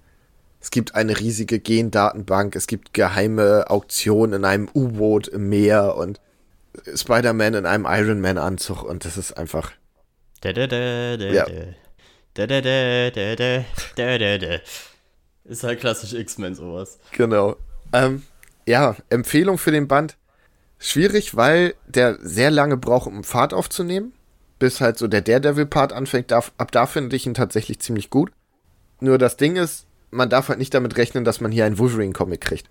Weil Wolverine, abgesehen von Rückblenden, sehr, sehr wenig vorkommt. Was mega fies ist, weil sie auf das Cover einfach einen mega cool Badass aussehenden Wolverine gepappt haben. Ja. Aber ja, wenn, wenn es heißt, die Jagd nach Wolverine, kann man sich eigentlich, müsste man sich eigentlich schon denken, dass da nicht viel Wolverine sein wird. Weil nee. der Punkt ist, Wolverine zu finden. Comic Ende. Ja, meine Erwartung war ja tatsächlich, dass es anfängt, vielleicht das erste Heft ist, Wolverine lebt wieder, hier ist stolz unser absurder Grund, warum er wieder lebt. Und dann wird Wolverine gejagt, weil, warum auch immer, und du flüchtest quasi mit Wolverine. Das hätte ich gedacht, passiert in diesem Comic. Aber das war sehr weit weg von dem, was es tatsächlich war. Ähm, Hast du mittlerweile verstanden, wie Old Man Logan in, in das, das X-Men-Universum reinpasst? Secret Haben die da wieder Zeitreisen gemacht oder? Nee, es war, es gab doch dieses große Secret Wars Event, wo, was Aha. quasi ein bisschen der Tabula Rasa von, von Marvel war wo sie dann verschiedene Universen, also sie haben ja auch Miles Morales zum Beispiel ins normale Universum da geholt. Und, ja, ja, das weiß ich. Ja, und genau so ist dann, glaube ich, auch aus irgendeinem Paralleluniversum halt der Old Man Logan rübergekommen. Würde ich jetzt einfach mal vermuten. Ich weiß aber nicht sicher. Okay. Ja, ähm, Jagd auf Wolverine 1 kann man definitiv lesen, macht auch Spaß, wenn man halt über die paar Schwächen hinwegsehen kann. Und ich will jetzt wirklich wissen, wie es aufgelöst wird. Es ist ja Teil 1 von 2. Und ich bin auf den zweiten definitiv gespannt. Okay. Jo. So, dann äh, werde ich mal versuchen, schnellstmöglich WrestleMania, was am Sonntag war, abzuhandeln. Ich versuche das jetzt wirklich so, so schnell zu machen, wie es geht. Menschen werden sich jetzt fragen, was hat WrestleMania mit einem Comic-Podcast zu tun? Es ist ganz einfach. Erstens ist Wrestling quasi Real-Life-Comics, weil es hat genauso viele äh, Cameos und und eine so lange Geschichte und die Charaktere kleiden sich zu 90% wie Comic-Charaktere. also ich habe jetzt allein bei WrestleMania, ich glaube, drei oder vier Leute gesehen, die entweder als Iron Man reingekommen sind oder als, äh, ich glaube, einer war verkleidet wie Silk. Äh, okay. Seth Rollins hat auch jedes Mal irgendwas an, was Popkulturreferenzen sind. Letztes Jahr, glaube ich, war es äh, der, ach, wie heißt der nochmal? Der Eiskönig aus äh, Game of Thrones. Also die sind schon, die wissen schon ganz genau, was sie da machen. Und äh, WrestleMania dieses Jahr war äh, okay. Also es gab deutlich schlechtere WrestleManias, es gab auch eigentlich aber auch schon deutlich bessere. Man ist halt jetzt mittlerweile äh, an dieser Generation angekommen, wo du halt nicht mehr die Leute siehst, die man da von damals kannte, weißt du, so, keine Ahnung, John Cena oder den Undertaker oder. Naja, Batiste und Triple H hatten noch ein Match gegeneinander, was lustig war. Und äh, allgemein hatte man halt Matches, wo man zum einen sagen kann, okay, die waren mega lahm, aber auch andere, die wirklich, wirklich einen wunderbaren Aufbau hatten, wie zum Beispiel das Daniel Bryan gegen Kofi Kingston Match oder das AJ Styles vs. Randy Orton, was wirklich, musst du dir vorstellen, wie Randy Orton ist seit Ewigkeiten bei der WWE dabei, also so der Typ, einer der Typen der WWE und äh, der andere kommt halt aus dem Indie-Markt und hat eigentlich sein ganzes Leben lang im Indie-Wrestling gewrestelt und jetzt hattest du dieses diese Combo, okay, wer ist jetzt besser? Weißt du, was ich meine, Kai? Ich kann dir nur wirklich schwer folgen. Es ist ein bisschen, als würdest du eine andere Sprache sprechen, weil du haust die ganze Zeit Namen und Begriffe und ich verstehe nur Wrestle, Wrestle, Wrestle, Wrestle, Wrestle. Wrestling, ich habe keine Ahnung, wovon du redest. Deshalb, rede, mach dein, dein Monolog, ich habe keine Ahnung. Ich bin bei Wrestling okay, leider ich, raus. Ich, ich, ich versuche das dann so, so einfach und kurz wie möglich zu halten. Äh, das äh, United States Championship Match hat drei Minuten gedauert. Intercontinental Championship war mega geil, weil du musst dir vorstellen, Kai, da ist ein Charakter, der hat immer komplette, ähm, ach, es ist nicht mal Facepaint, weil es noch über, über den Körper hinausgeht, also so Bodypaint an und sieht halt aus wie ein Dämon, der direkt aus einem Comic stammen könnte. Und hat halt den anderen komplett zerlegt, was, was sehr, sehr cool war. Äh, das äh, Frauenmatch am Ende, weil es war das erste Mal in der WrestleMania-Geschichte, dass äh, Frauen das Main Event hatten, also das letzte Match. Und sie haben es verkackt, was ich lustig fand. Ja. So, so, den Finish haben sie einfach verkackt. Schade. Äh, ja, Ronda Rousey wird dir wahrscheinlich noch was sagen, ne? Nein. Die, nee, okay, die UFC-Kämpferin war halt da auch mit involviert. Ich äh, kenne Hulk Hogan und den Undertaker und dann bin ich raus. Ja, Hulk Hogan war auch kurz da. Der, mhm. der hat die Show äh, mitgestartet. Und das, das für mein Highlight äh, für dieses WrestleMania war äh, die Rückkehr des OG äh, John Cena. Kennst du den noch? Nein. Sagt dir das? Weil das müsste eigentlich deine Zeit gewesen sein. Äh, Rapper John Cena. Der halt einfach sowas von äh, nicht an Kinder gerichtet ist, weil die WWE mittlerweile eigentlich an Kinder gerichtet ist. Und der kam halt raus und hat einfach seine Raplines gebracht. Die, die, die Crowd ist komplett ausgerastet. Und er hat halt den anderen Wrestler einfach verbal zerstört, was mega lustig war. Aber ja, das, das war es so ziemlich für dieses WrestleMania. Ich würde sagen, es ist eine solide 7 von 10. Es gibt bessere, es gab auch schon schlechtere. Für Leute, die jetzt eh nichts mit Wrestling anfangen können, tut mir leid, dass ihr euch das jetzt fünf Minuten antun musstet. Vielleicht mache ich mal einen Einsteigerkurs oder so. Mal sehen. Das war's von mir. 7 von 10. WrestleMania war ganz okay dieses Jahr. Aber ich finde, wir sind ja eigentlich ein Nerdkultur-Podcast und da kann das definitiv mit rein. Vielleicht machen wir irgendwann mal ein Special, wo du mir erklärst, warum Wrestling cool ist. Ja, das können wir gerne machen, weil eigentlich halte ich es für mega dumm, äh, heutzutage noch Wrestling-Podcasts zu machen, weil es gibt die Dinger wie gesagt mehr. Es gibt mehr Wrestling-Podcasts, als es äh, Videospiele-Podcasts gibt, Kai. Ich finde Wrestling mega dumm, aber okay. also. Ja, ist es halt auch, aber es sind halt erwachsene Männer, die sich mit Stühlen schlagen und sich durch Tische werfen. Wenn das nicht nach Unterhaltung für dich klingt, dann, ja, was soll man machen? Ich weiß nicht, ich finde auch immer, also für mich hat Wrestling immer diesen lächerlichen Beigeschmack von, ja, mhm. das ist ja alles nur gestellt, wobei es Quatsch ist, weil die sich halt wirklich scheiße wehtun und das ist beeindruckend, ja, ja, also was sie da machen und so. Aber irgendwie bin ich trotzdem immer so, ne, keine Ahnung.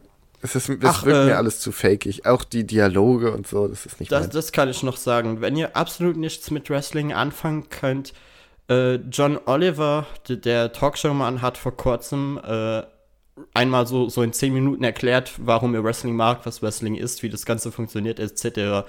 In 10 Minuten könnt ihr euch auf äh, YouTube anschauen. Einfach John Oliver WWE eingeben oder so, dann findet ihr das. Da habt ihr einen relativ gemütlichen und lustigen Einstieg. Ist klar. Ja, dann ist das abgehakt.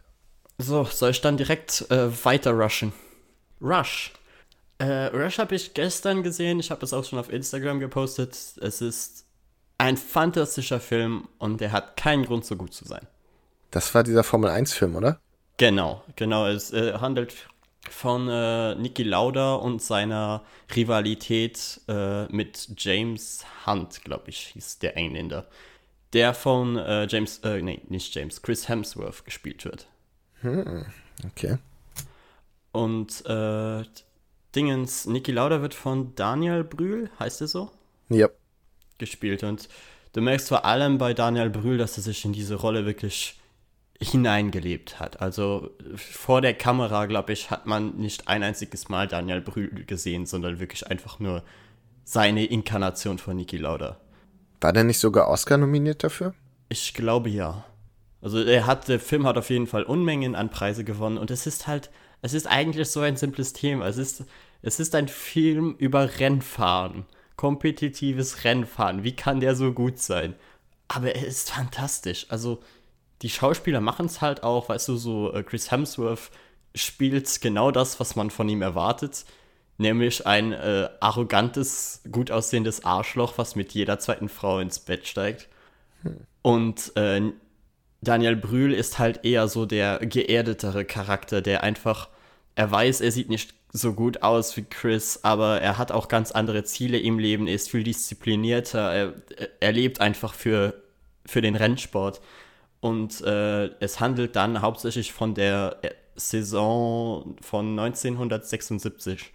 Und wenn du dir heute Formel 1 anschaust, ist das arschlangweilig. Ja. Und die meisten werden Formel 1 da wahrscheinlich dadurch kennen, dass die Papas sich das immer im Fernsehen angeschaut haben. Exakt war so das bei, bei mir, mir, so. Ja, genau. Ja. Das ist bei jedem. Ich war immer so genervt. Oh, heute kann ich nicht Fernsehen gucken, heute dafür der scheiß Formel 1. Heute ist Sonntag, jetzt schaut ja. mein Papa wieder Formel 1. Und er hat sich wirklich Mühe gegeben, dass es mir auch gefällt, aber ich kann dem Ganzen nichts abgewinnen.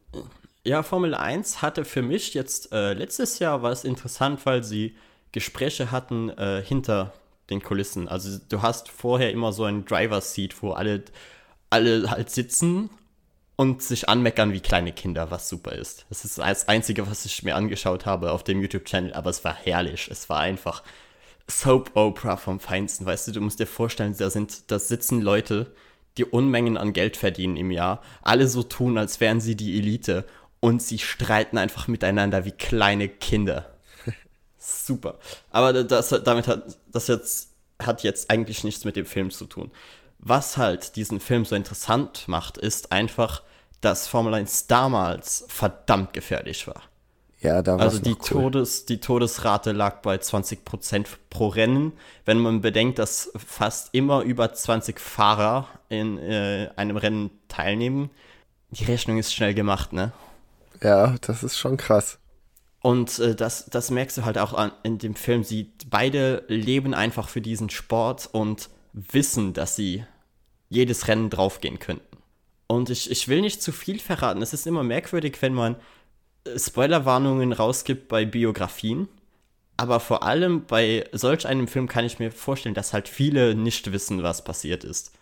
Und dementsprechend sage ich einfach, wenn ihr Filme mögt mit Dualität, also keine Ahnung, wenn, wenn ihr zum Beispiel Death Note oder so mögt, wo halt zwei Charaktere einfach die ganze Serie tragen und der, deren Hass gegenübereinander und deren Respekt gegenübereinander, wenn euch das gefällt, schaut euch diesen Film an.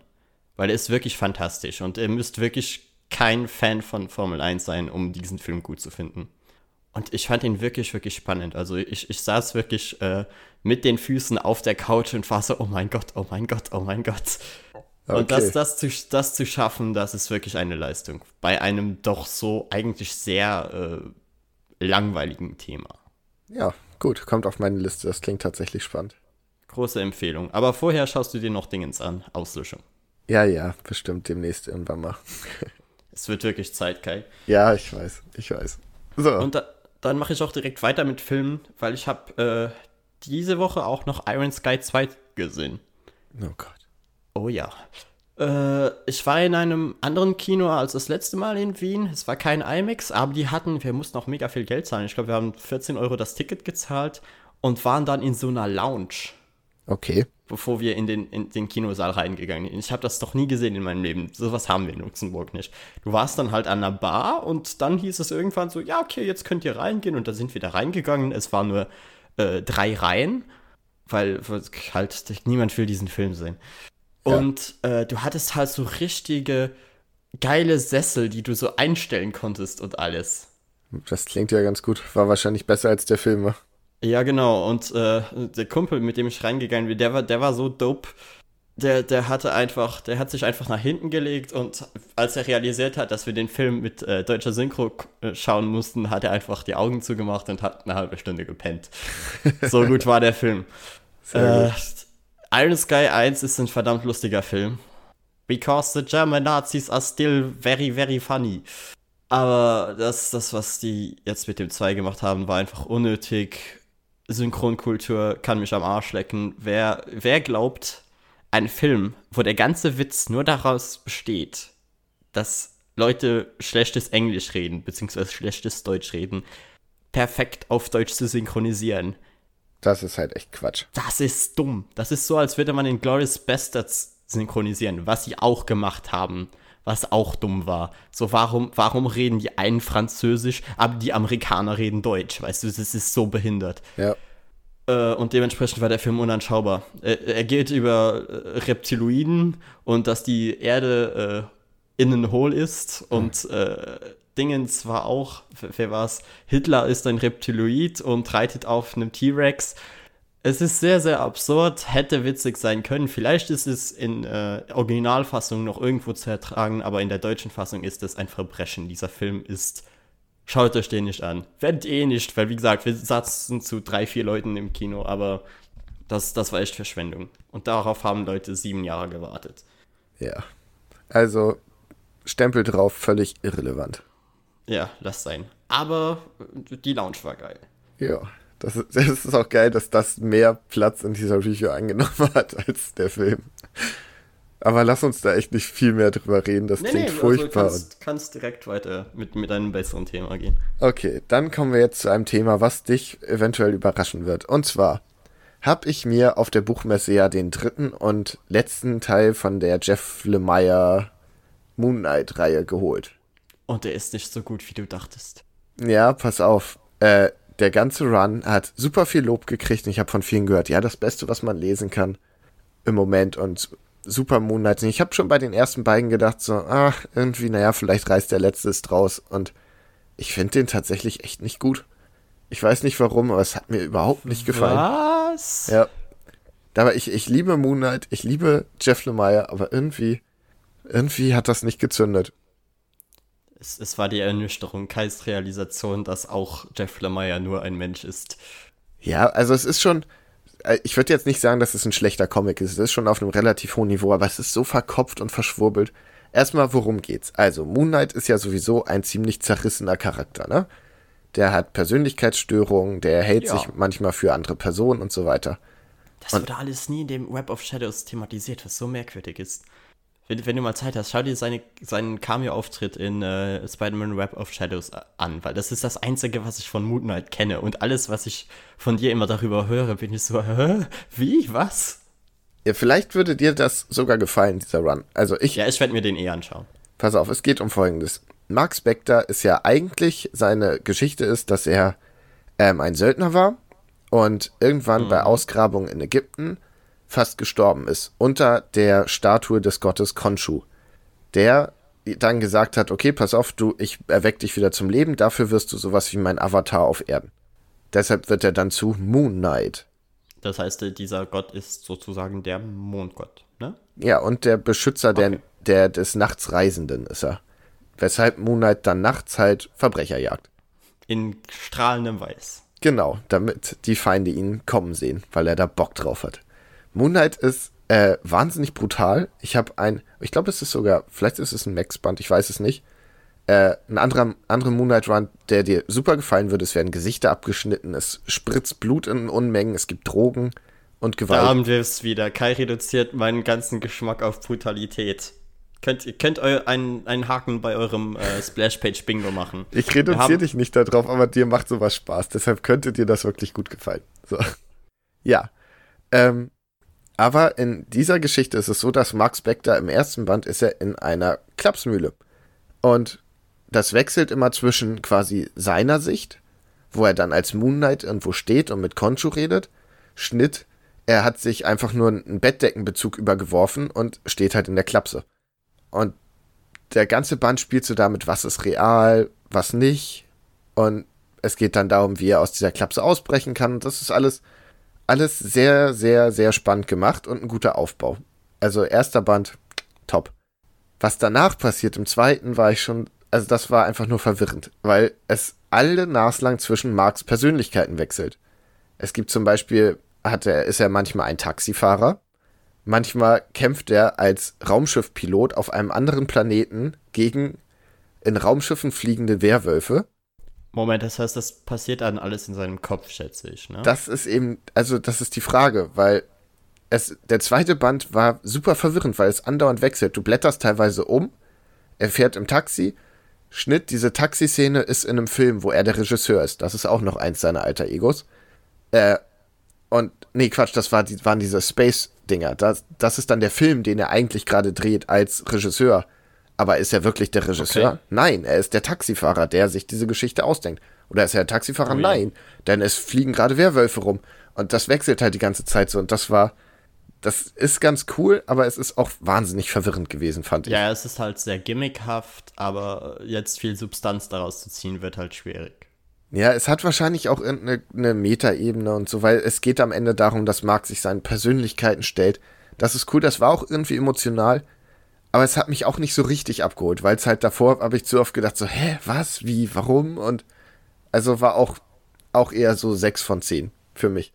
Autsch. Ja, und der letzte Band, wo ich jetzt gehofft habe, dass alles richtig gut wird, ist auch wieder, der fängt gut an.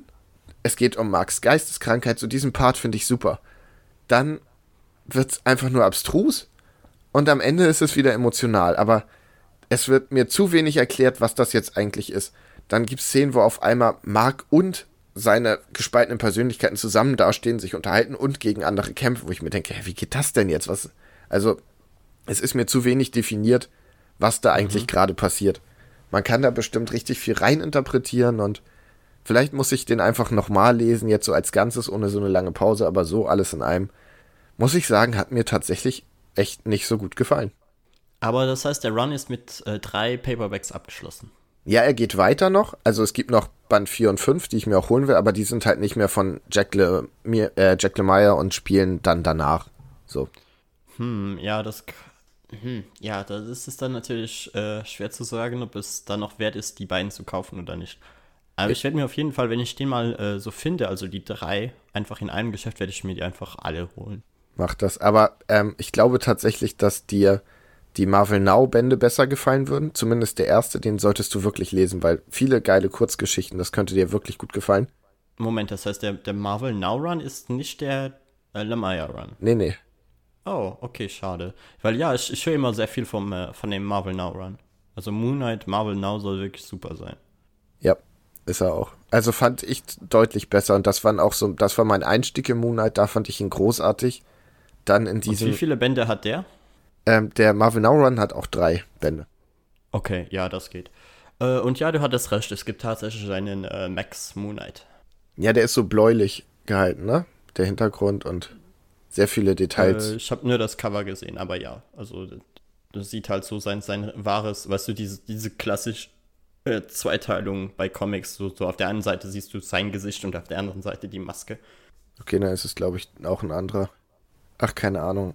So, okay, das heißt, du hast noch äh, Mr. Miracle gelesen, ne? Genau, ein Megaband, auf den ich mich sehr gefreut habe. Äh, ich hab, hatte quasi drei DC-Comics, auf die ich mich gefreut habe, wie auf nichts anderes auf den deutschen Release. Und zwar Batman Damned, White Knight und Mr. Miracle. Und die sind ja jetzt alle sehr, sehr kurz nacheinander rausgekommen. Ja, obwohl das lustig ist, weil das alles ganz, ganz andere Comics sind. Ja. Gerade Mr. Miracle ist komplett anders. Aber das erkläre ich jetzt. Ähm, in Mr. Miracle geht es um den, äh, ja, um Mr. Miracle. Der, ich weiß nicht, sagen dir die, die, oh fuck, warte, wie heißen die denn nochmal? Es gibt sowas wie die Göttersage auch bei DC. Die Eternals? Ja, da war mal was, aber das ist so lange her, dass ich nichts mehr davon weiß. Und die sind ja auch, das mag ich eigentlich auch bei DC, dass die Götter langsam einfach äh, rausgeflogen sind. Also sie sind, sie sind da, aber äh, sie werden halt nicht mehr referenziert. die New Gods quasi. Also Darkseid ist zum Beispiel einer von denen. Und die, die Sage ist so, es wird am Anfang von dem Band erklärt, dass es gibt quasi zwei verschiedene Planeten. auf einem herrscht Darkseid und auf dem anderen, genau. Und auf New Genesis herrscht der Highfaser. Und es ist halt der so ein bisschen. Pate. Genau, so ein bisschen Himmel und Hölle mäßig und die beiden, äh, die beiden Welten quasi haben Krieg. Darkseid möchte ja die Anti-Lebensformel haben, was ich für einen komischen Plot finde, aber egal. Äh, auf jeden Fall haben die dann entschieden, um den Krieg quasi zu beenden, gibt Darkseid seinen Sohn zu dem, dem Gottfaser und der gibt seinen Sohn zu Darkseid. Soweit, so gut. Ähm, okay. Dann bei, auf der lieben Seite wird Darkseids Sohn halt normal aufgezogen, kriegt Liebe und wird gut behandelt und so. Und auf der anderen Seite gibt Darkseid das Kind direkt an so eine Foltertante und sagt, hier, kümmer du dich darum.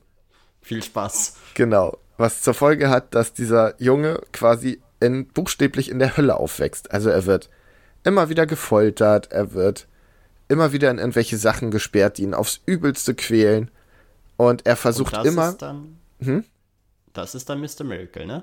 Genau, er versucht halt immer abzuhauen und aus einem auszubrechen und wird deshalb wahnsinnig gut da drin. Und, aber diese Foltertante fängt ihn halt jedes Mal wieder und er nennt ihn dann aus, um ihn zu verarschen, immer Scott Free, weil ja, er halt verstehe. versucht abzuhauen. So.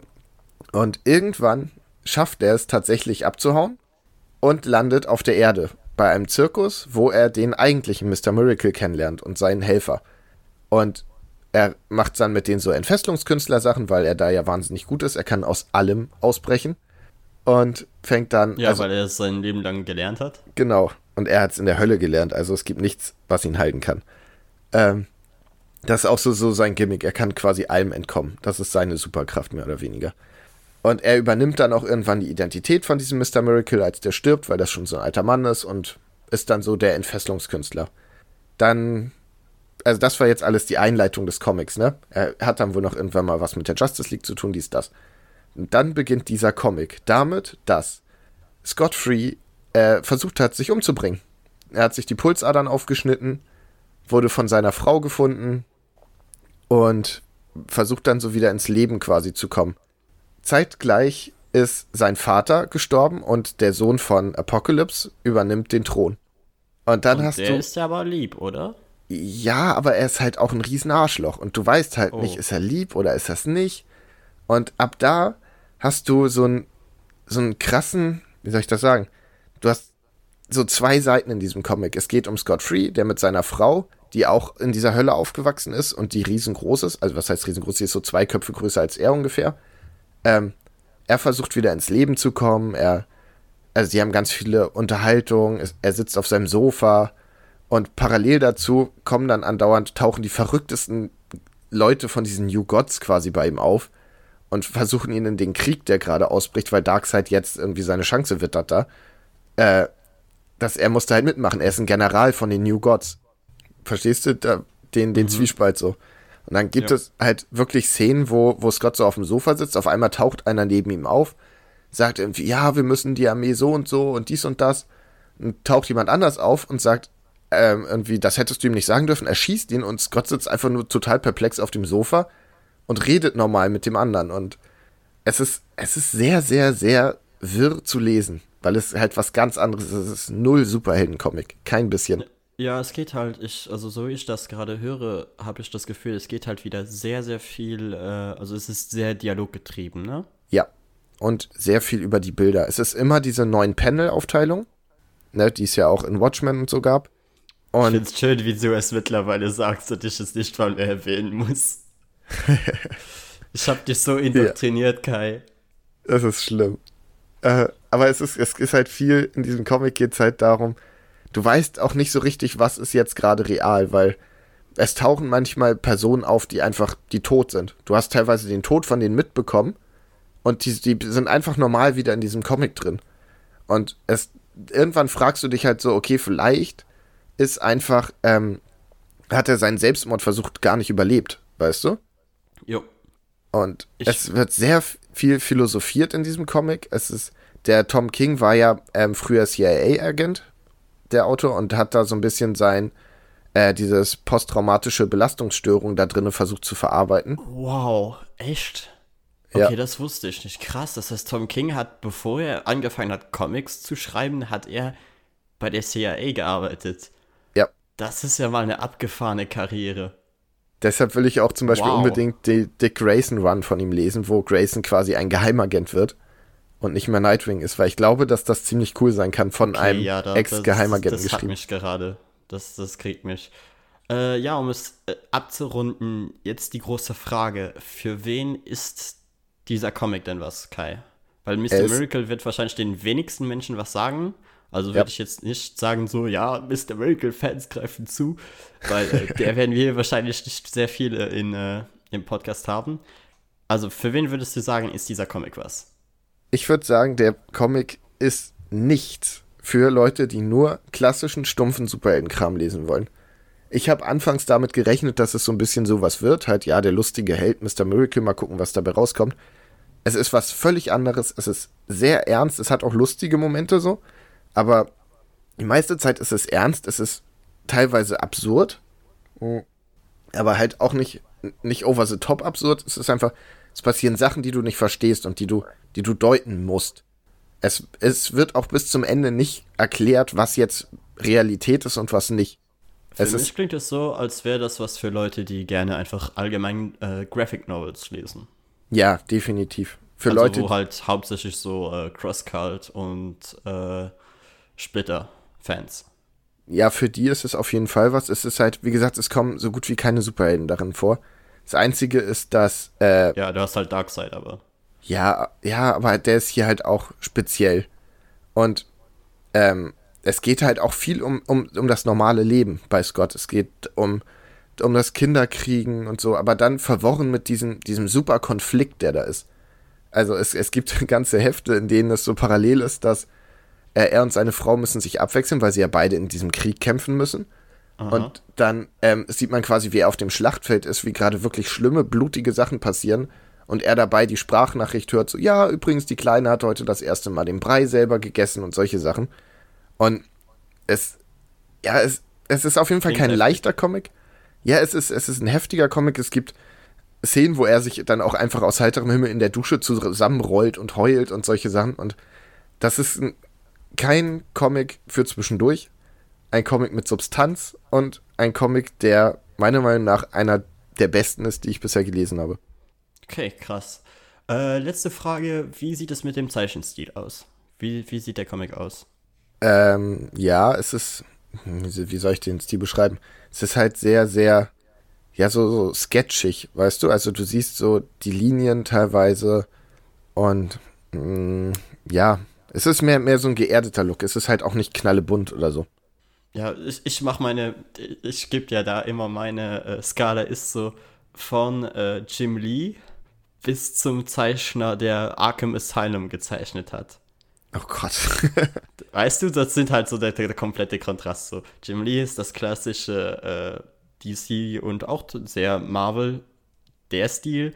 Und das andere ist halt einfach nur noch Kunst und hat eigentlich nichts mehr mit Comic-Zeichnen äh, zu tun. Ich würde sagen, es ist kein klassischer Comic-Stil.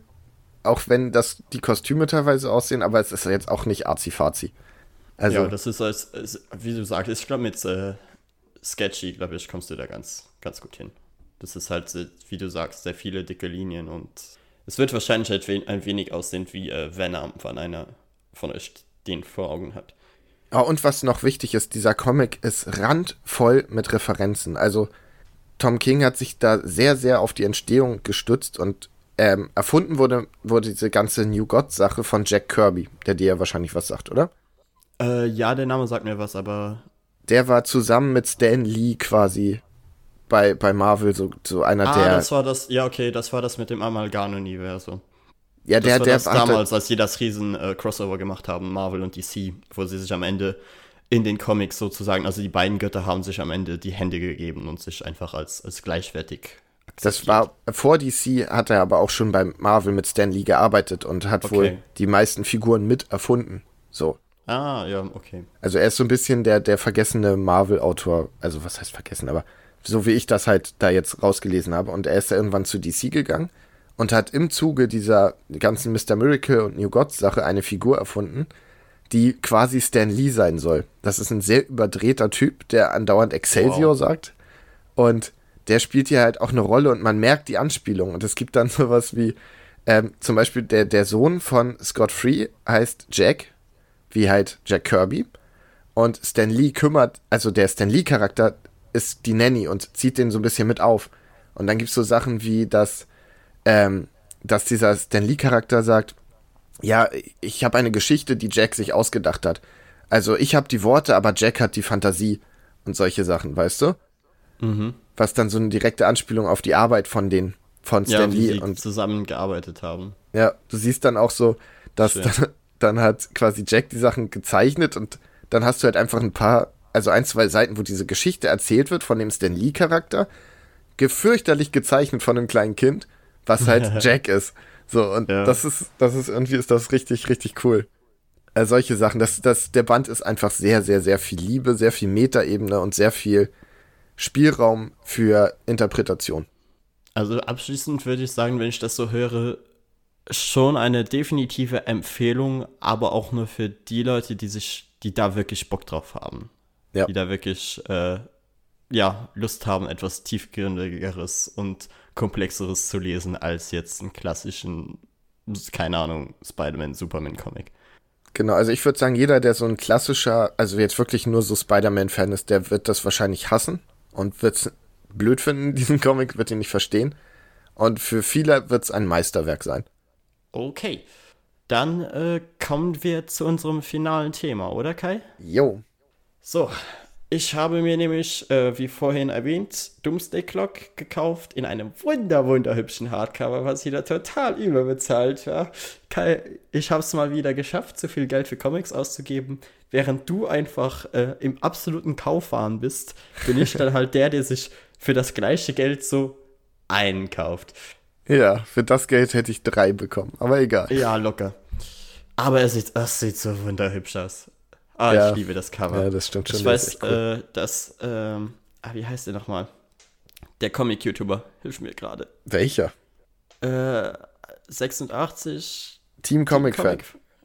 Okay, Team, Team Comic Fans Fan. hat äh, noch ein anderes äh, Einzelheft-Cover davon, wo du so, also das Cover ist an sich äh, einfach nur Rorschach von vorne, was schon sehr, sehr cool ist, weil äh, Stan Lee hat mal erklärt, dass fast niemand sowas macht, weil Comics müssen normalerweise, amerikanische Comics müssen normalerweise so inszeniert sein, dass äh, die Charaktere in Bewegung sind auf dem Cover. Okay. Siehst du zum Beispiel bei Spider-Man sehr gut. Spider-Man hat nicht ein einziges Cover, wo du einfach nur Profil siehst, sondern er, er springt immer herum in den Covern. Und das äh, mag ich nein. schon sehr, weil es zumindest, wie nein, dann war das früher auf jeden Fall so. Es gibt doch dieses super ikonische Cover, wo er in diesem Netz sitzt. Ja, aber da ist, siehst du ja auch Bewegung, weißt du? Das ist ja aber auch, äh, das ist ja von äh, Dingens gezeichnet, äh, Todd McFarlane. Und der hat doch auch dieses sehr, sehr stylische und diese Pose und alles. Der ist ja, ja auch aber in einer super äh, Heldenposition. Ja, gut, weißt das stimmt. Ich mein, also da ist es wirklich nur, du hast halt Rorschachs Kopf von vorne, mit dem Hut drauf und seiner Maske. Und seine Maske ist ja so ikonisch, weil sie ständig wechselt. Ja. Und da hast du halt in der Maske drin die Logos von äh, Batman, Wonder Woman und äh, Superman. Es sieht fantastisch aus. Und in dem so US-Variant wechselt das, wenn du es kippst. Genau, das genau, ist das ist cool. das, was äh, Team Comic Fan dann hat. Und super. Und äh, ja, äh, der Comic war kürzer, als ich erwartet hatte obwohl ja, ich die Rechnung eigentlich machen kann. Wie gesagt, zwölf Bände, also zwölf Ausgaben, wie damals bei Watchmen. Wenn es vier Bände äh, sind, dann wird einer drei Hefte enthalten. Und weil ich zwei davon schon gelesen habe, hm. War jetzt nicht viel Neues, ne? Nee. Wobei gerade das letzte Heft schon ziemlich cool ist. Ja, und äh, deshalb gebe ich jetzt ja auch eine Spoilerwarnung. Wenn ihr äh, grundlegend was über äh, Doomsday Clock wissen wollt, hört einfach die Folge davor. Da hat Kai das einmal sehr gut erklärt. Genau. Hier will ich jetzt wirklich die, den Spot nutzen, um ein wenig ins Spoiler-Territorium zu gehen. Deshalb, danach kommt auch nichts mehr. Ihr könnt dann jetzt ausmachen. Ja, äh, eigentlich können wir uns da für die Leute, die jetzt äh, abschalten, schon mal verabschieden. Danke fürs Zuhören. Abonniert uns bei äh, @splashpagefm auf Instagram. Und äh, ich hoffe, wir hören uns wieder beim nächsten Mal und ihr hattet Spaß mit dieser Folge. Bis jo, dann. Tschüssi. Ciao, ciao. So, jetzt so. hatten alle genug Zeit zum Ausschalten oder weiterskippen oder was auch immer. Ja, skippen würde auch keinen Sinn mehr machen. Ja. Äh, für die Leute, die jetzt noch dran geblieben sind, hier gibt es jetzt den Spoiler-Talk zu Doomsday Clock Band 1. Also, ich äh, habe mir die, den Anfang, wie gesagt, hattest du ja erklärt, mit Ozymandias, der äh, das Schiffchen umbaut, weil sie der Spur von äh, Papa Schlumpf folgen. Genau. Was, was ist äh, diese Erklärung? Ja, er, er leuchtet, sie haben das nämlich so erklärt, dass er äh, blau leuchtet, weil er eben diese, diese radioaktive oder was auch immer Spur hinter sich herzieht. Und die kann man halt äh, finden und verfolgen. Und ja, aber es ist schon sehr, sehr, Es sehr ist totaler Bullshit. Warum es man dann jetzt plötzlich mit dem, mit dem Zeppelin vom Eulenfritzen da. Also, ah, ah egal. Und ich, äh, ich mag das, äh, wie Rorschach inszeniert wird. Und ich ja. frage mich halt auch, also ich habe meine, es ist so einiges an Theorien, wie äh, Rorschach zustande kam. Weil er hat, glaube ich, im dritten Band äh, packt er das Tagebuch aus und gibt es Batman. Ja. Also in dem dritten Heft, sorry. Und äh, da bin ich dann davon ausgegangen, dass er es wahrscheinlich gelesen hat und dadurch äh, gesagt hat, okay, es muss einen Rorschach in dieser Welt geben. Könnte sein so, und er so scheint. Diese, hm? Ja, ja, sag, sag nur. Ähm, er scheint ja auch, es gibt ja diesen kurzen Flashback, also ich glaube, er hat irgendwas ganz Furchtbares erlebt, auf, mit, im Zuge von diesem Monster und so, und dass es dann vielleicht passiert ist, dass er. Mhm. Ja, er hat das, das Heft äh, eh danach gefunden. Ja. Und äh, ich hatte auch am Anfang noch die äh, Vermutung, aber das würde keinen Sinn ergeben, obwohl es zeitlich Sinn gemacht hätte, dass es der Junge gewesen wäre, der den Comic gelesen hat, weißt du? Ach ja, ja, könnte. Das hätte Sinn gemacht, weil das war der einzige äh, schwarze Charakter, der äh, viel äh, Screentime in, in Watchmen hatte. Das stimmt, aber das macht, glaube ich, keinen Sinn wegen dem Alter. Ja, also ist doch, es hätte Sinn gemacht wegen dem Alter, aber mit der Origin, wie, wie er das äh, Monster sieht, macht es dann halt keinen Sinn mehr, weil er Auto gefahren ist. Und ja, der Junge glaube ich, konnte kein Auto fahren. Wahrscheinlich nicht. Was hältst du von der Theorie, dass Dr. Manhattan einfach Rorschach nicht vernichtet hat, sondern ihn quasi in den anderen da so reingemorft hat? Also, das äh, würde ich für eine sehr, sehr dumme Idee halten, weil das respektlos gegenüber von Watchmen wäre. Und so wie ich das gerade alles sehe, habe ich das Gefühl, dass der Autor sehr, sehr genau weiß, was er da macht und wirklich versucht nicht zu äh, sehr den ähm, Watchmen-Kanon zu brechen. Ja, ich fände es auch blöd. Ich finde die Idee schöner, dass im Grunde jeder ein Rorschach sein könnte, wenn er die in den Abgrund gesehen hat, den Rorschach gesehen hat.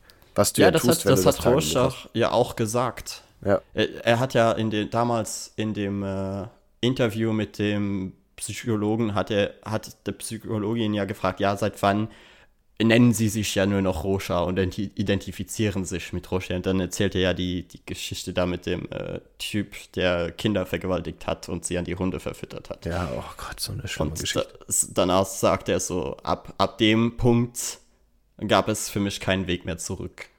Und, und ja, Rorschach ist ja kein Superheld. Also er hat ja gar keine Kräfte an sich. Ist ja nicht mal wie Batman oder so, der wenigstens die Superkraft hat, reich zu sein. Ja. Nein, Rorschach ist einfach nur ein Wahnsinniger, der eine Maske trägt und einen okay. merkwürdigen Sinn für Moral hat. Weißt du, was ich ein äh, bisschen schade fand in dem Comic?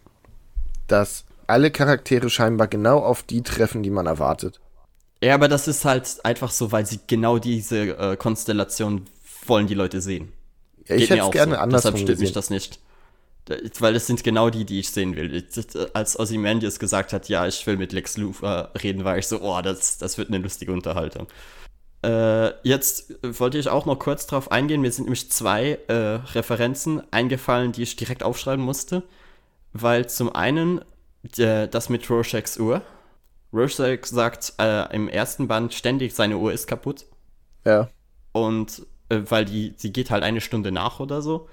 Und das, glaube ich, ist eine Referenz darauf, dass ja auch die Watchmen-Welt kaputt ist. Und der Einzige, der sie reparieren kann, das sagen sie ja auch so, ist äh, Dr. Manhattan.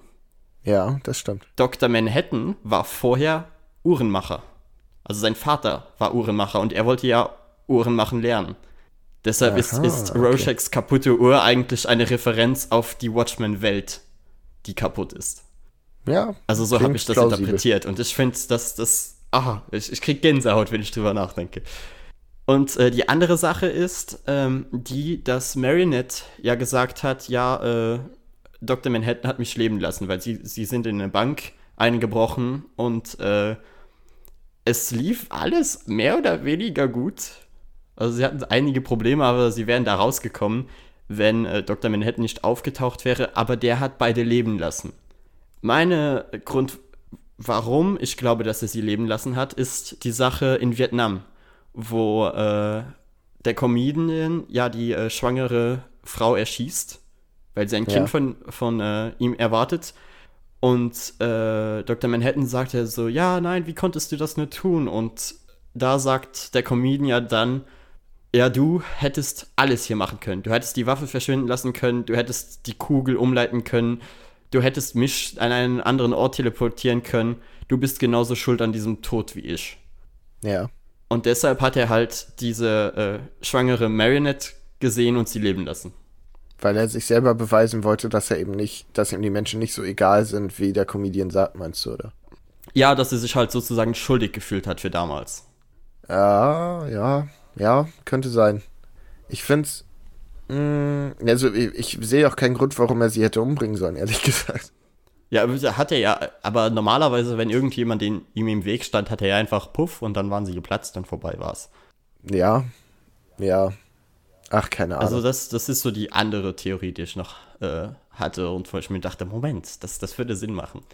Äh, um jetzt zu dem Teil im DC-Universum zu kommen, sie gehen ja dann auf die Suche nach äh, gewissen Charakteren und lassen Marionette und äh, Mime in dem, äh, wie heißt es, Archie gefangen. Ja. In und diesem komischen Zeppelin vom Old Man. Genau. Old Boy. Oli. Und Rorschach besucht Batman und äh, Ozymandias geht halt zu Lex Luthor. Da äh, war, fand ich lustig. Ja, da taucht der Comedian auch auf und ich fand lustig, wie äh, sie sich unterhalten haben mit Ozymandias sagt so, ja, mein, mein Plan ist schiefgelaufen und und äh, Lex Luthor ist einfach so, du sollst der intelligenteste Mann der Welt sein in deinem Universum. Ja, kein Wunder, dass das schiefgelaufen ist. Wenn du glaubst, dass ein Alien, was da einfach so auftaucht, die Probleme der ganzen Welt lösen würde. Ja, ist halt aber auch echt so. Jein, also ich, ich glaube schon, dass das irgendwo funktionieren könnte, weil die, die Idee ist ja einfach, gib, gib den Menschen einen, einen Feind, den sie gemeinsam bekämpfen müssen und sie vertragen sich. Ja, vielleicht hätte es funktioniert, wenn das Tagebuch nicht veröffentlicht worden wäre. Genau, es hätte funktioniert, wenn das Tagebuch nicht veröffentlicht worden wäre. Und äh, ja, dann taucht da auch der Comedian auf und du hattest damals gesagt, äh, in der letzten Ausgabe so, ja, dazu könnte ich noch was sagen mit der Theorie der drei Jokern, aber ich würde sagen, es schließt sie weder aus, noch bestätigt es sie. Weil ja, es, es sagt auf jeden Fall, okay, der Comedian war in der Welt und er ist schon viel länger da als die anderen. Ja, muss er ja. Er wird ja wahrscheinlich, denke ich mal, im Moment seines Todes darüber geworfen worden sein, irgendwie. Ja, also so wie ich das jetzt im äh, Doomsday Clock verstanden habe, hat ihn entweder Dingens wiederbelebt, Dr. Manhattan, was ich krass finde, dass er Menschen wiederbeleben kann, oder er muss ihn wirklich äh, vorher wegteleportiert haben, was allerdings merkwürdig wäre, wenn du dann wieder Watchmen schaust und ja wirklich, du, du, siehst ja wirklich die Leiche da liegen und, und das Blut, was aus ihm rausläuft. Also tippe ich darauf, dass er wirklich wiederbelebt wurde. Ja, und warum nicht? Ich meine, ist Dr. Manhattan ist doch im Grunde allmächtig, also keine Ahnung. Ja, aber er hat nie, er hat zumindest in uh, Watchmen nie auch nur darüber nachgedacht, Menschen wiederzubeleben. Weil Menschen ihm egal sind. Deshalb finde ich es komisch, wie sie das erklären, dass er ihn wiederbelebt hat. Ja, obwohl er gesagt hat, er will äh, Welt erschaffen. Als er mit Ozymandias geredet haben, was auch ein, äh, in Doomsday Clock als Flashback drin war, die Szene aus Watchmen, wo er sagt, okay, ich werde aus diesem Universum verschwinden und vielleicht mein eigenes gründen. Ich will etwas erschaffen. Und dementsprechend kann er ja dann auch Leben erschaffen. Also wird das irgendwo Sinn machen. Die Frage ist halt, warum musste er den Comedian äh, Also warum hat er ihn zurückgebracht? Das ja, ist die große Frage, die sich stellt. Ich hoffe, dafür gibt es noch eine gute Erklärung. Ja, es wird definitiv eine Erklärung dazu geben. Ja, aber ob die gut ist. Hast du irgendwelche Theorien? Nee. Ja, ich bin auch da ziemlich planlos im Moment. Die andere Sache ist jetzt die mit äh, Batman. Das fand ich großartig. Das fand ich richtig übel.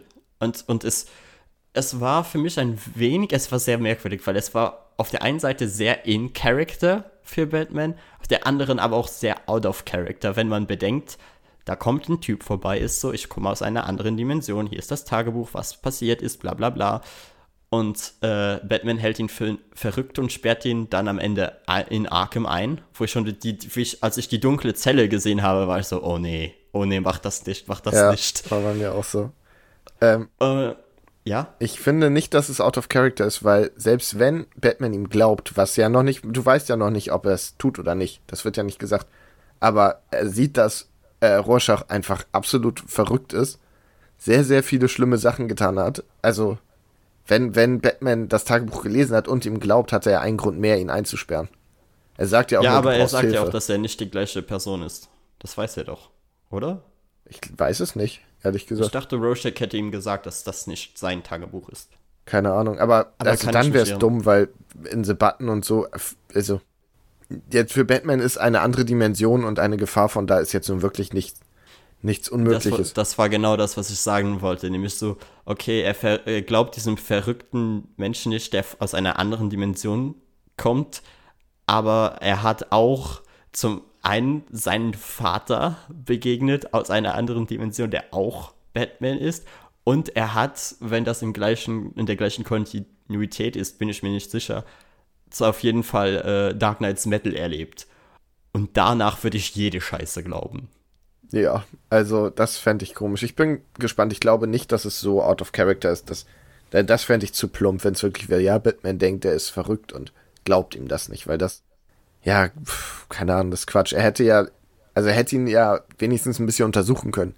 Hätte mal gucken ja, können, ob er dieselbe sein, Strahlung abgibt wie dieser Button und.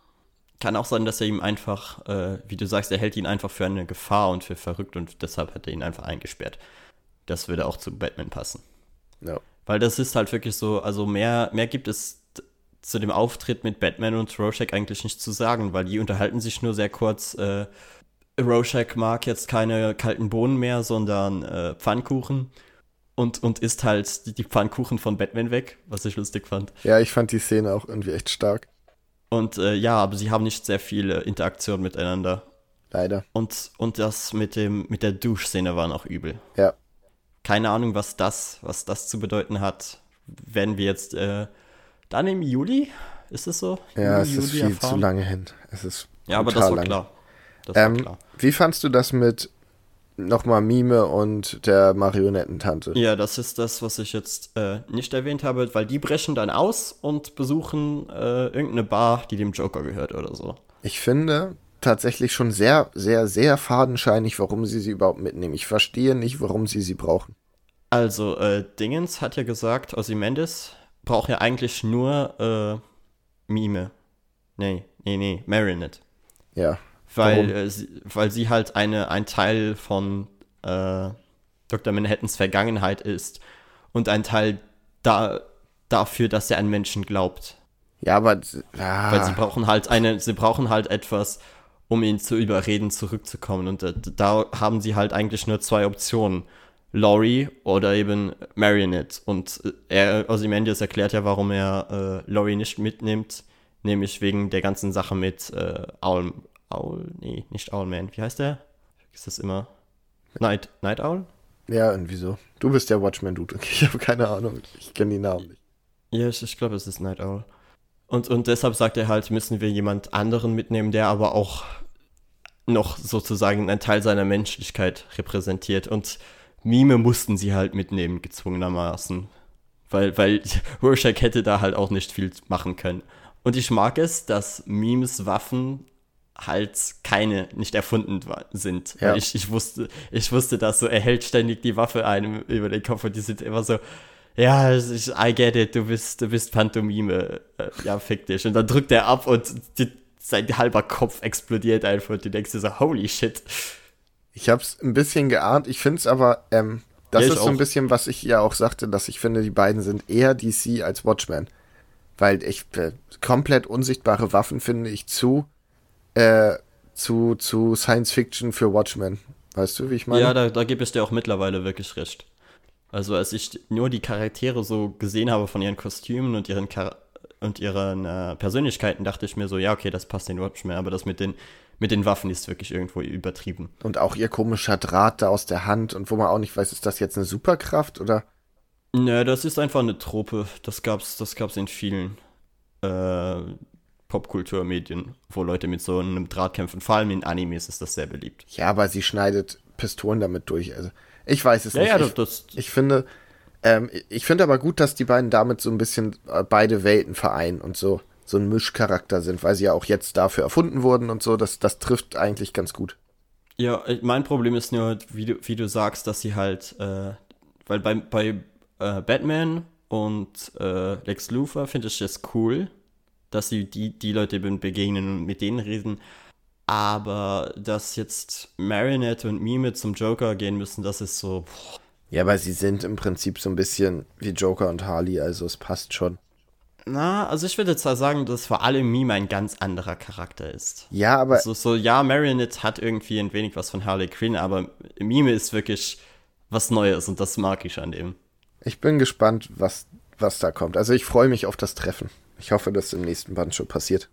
Ich, ja, sicher. Das haben sie sogar unten am Ende hingeschrieben. Ach so, ja, perfekt. Steht ja immer in der, in der sie haben ja immer eine Preview, wo kurz äh, zusammengefasst wird, was jetzt im nächsten Band passiert. Und ja, das wird passieren. Äh, ja, Fazit immer noch super, aber leider kann ich bis jetzt auch noch keine weiteren großen Spekulationen anstellen, was ich schade finde.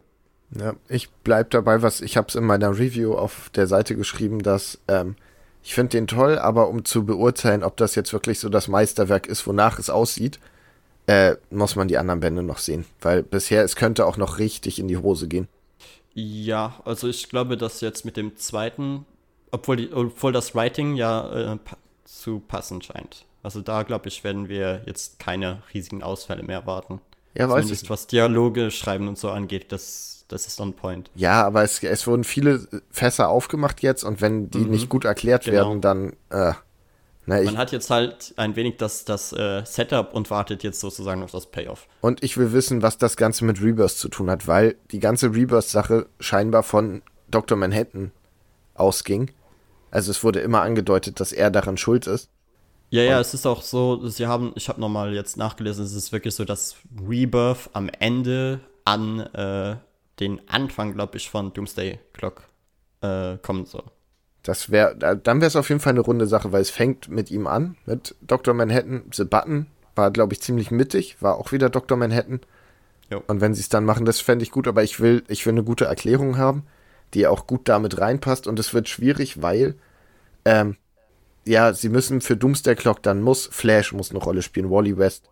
Okay, wir haben einen Sachen. fantastischen Charakter, der das alles ganz, ganz, ganz schnell ändert. Weißt du, auf wen ich hinaus will? Nein. Weißt du, wen ich jetzt wieder erwähne? Na? Fucking Booster Gold. Deus Ex Machina hoch 1000. Der kann, der, der macht das in zwei Minuten. In zwei Minuten hat er das Universum so umgeschrieben, wenn es sein muss. Ja, aber das wäre doch, das wäre richtig lazy. Da hätte ich keinen Bock drauf. Dann ist es, ne, das, das ist, was ich meine. Dann, dann wird das kein Meisterwerk, dann es ein paar gute Bände mit einem schlechten Ende. Nee, nee, nee, also ja, für Rebirth dann. Ja. Weil, weil ich, ich, für mich steht es mehr oder weniger außer Frage, dass Doomsday Clock was wird. Weil sie sind jetzt, glaube ich, in Amerika bei Band 10 oder Band 11 und ich habe noch nicht eine einzige Kritik oder Gemecker gehört. Also ich blende alles aus, was ich dazu finde. Wenn ich irgendwo nur ein ja, Bild ja, sehe, was same, danach aussieht. Same. Ich will da keine Theorien wissen, ich will nichts sehen, ich will kein Panel sehen. Neulich irgendwo gelesen, irgendwie, ja, die Zeichnung in Band so und so, ich will einfach sofort geschlossen. Panisch. Ja, verständlich. Äh, ich freue mich auch schon drauf, jetzt, wenn der nächste rauskommt, wahrscheinlich etwas mehr zu spekulieren und um drum zu spinnen. Aber abschließend will ich eigentlich nur noch die Szene mit äh, Superman erwähnen, die ich richtig, richtig stark fand. Ja, ja, ja. Also da hatte ich wirklich Gänsehaut. Weil es zwei Ebenen. Erstens das äh, mit, dem, mit dem Albtraum, wo Lass Lois uns die Szene erstmal erzählen, weil viele das vielleicht auch noch nicht gelesen haben und jetzt einfach zuhören und dann nur denken, äh? Okay, das ist eine dumme Idee, dass ihr jetzt den Spoiler-Teil anhört, aber meinetwegen. Es ist einfach so, äh, du siehst nach dem ersten Kapitel einfach Batman im, nee, nicht Batman, Superman im äh, Bett schlafen. Und äh, er hat halt einen Albtraum, in dem seine Eltern sterben. Genau. Ne? Also und er hat quasi ein Flashback und er sieht den, den Tod seiner Eltern. Ja, das ist aber nicht so passiert, oder? Nee, ich, glaub ich glaube nicht. Und äh, dann, dann erwacht er halt und, und ist total panisch und äh, Louis sagt ihm so, ja, was ist passiert? Du hattest einen Albtraum, glaube ich, weil du, du hast geschrien und das, das halbe Haus, also das ganze Haus hat gewackelt. Was ich schon stark finde, weil ja, klar, wenn du mit Superman zusammenlebst und äh, der hat Albträume, oh je. Ja, ich sag mal, neben dem willst du nicht schlafen, wenn der einen aktiven nee. Traum hat. Vielleicht oh, Wolverine nee, noch weniger. Ah, ja, das könnte noch, sagen wir so, das ist für dein eigenes Leben gefährlicher, aber weniger gefährlich fürs Haus. Ja, das stimmt. Aber äh, er schreit zweimal und das Haus liegt in Schutt und Asche, das ist mehr so. Oh Gott, neben diesem Inhuman willst du nicht schlafen. Der, der nicht sprechen darf. Egal, wir schweifen ab.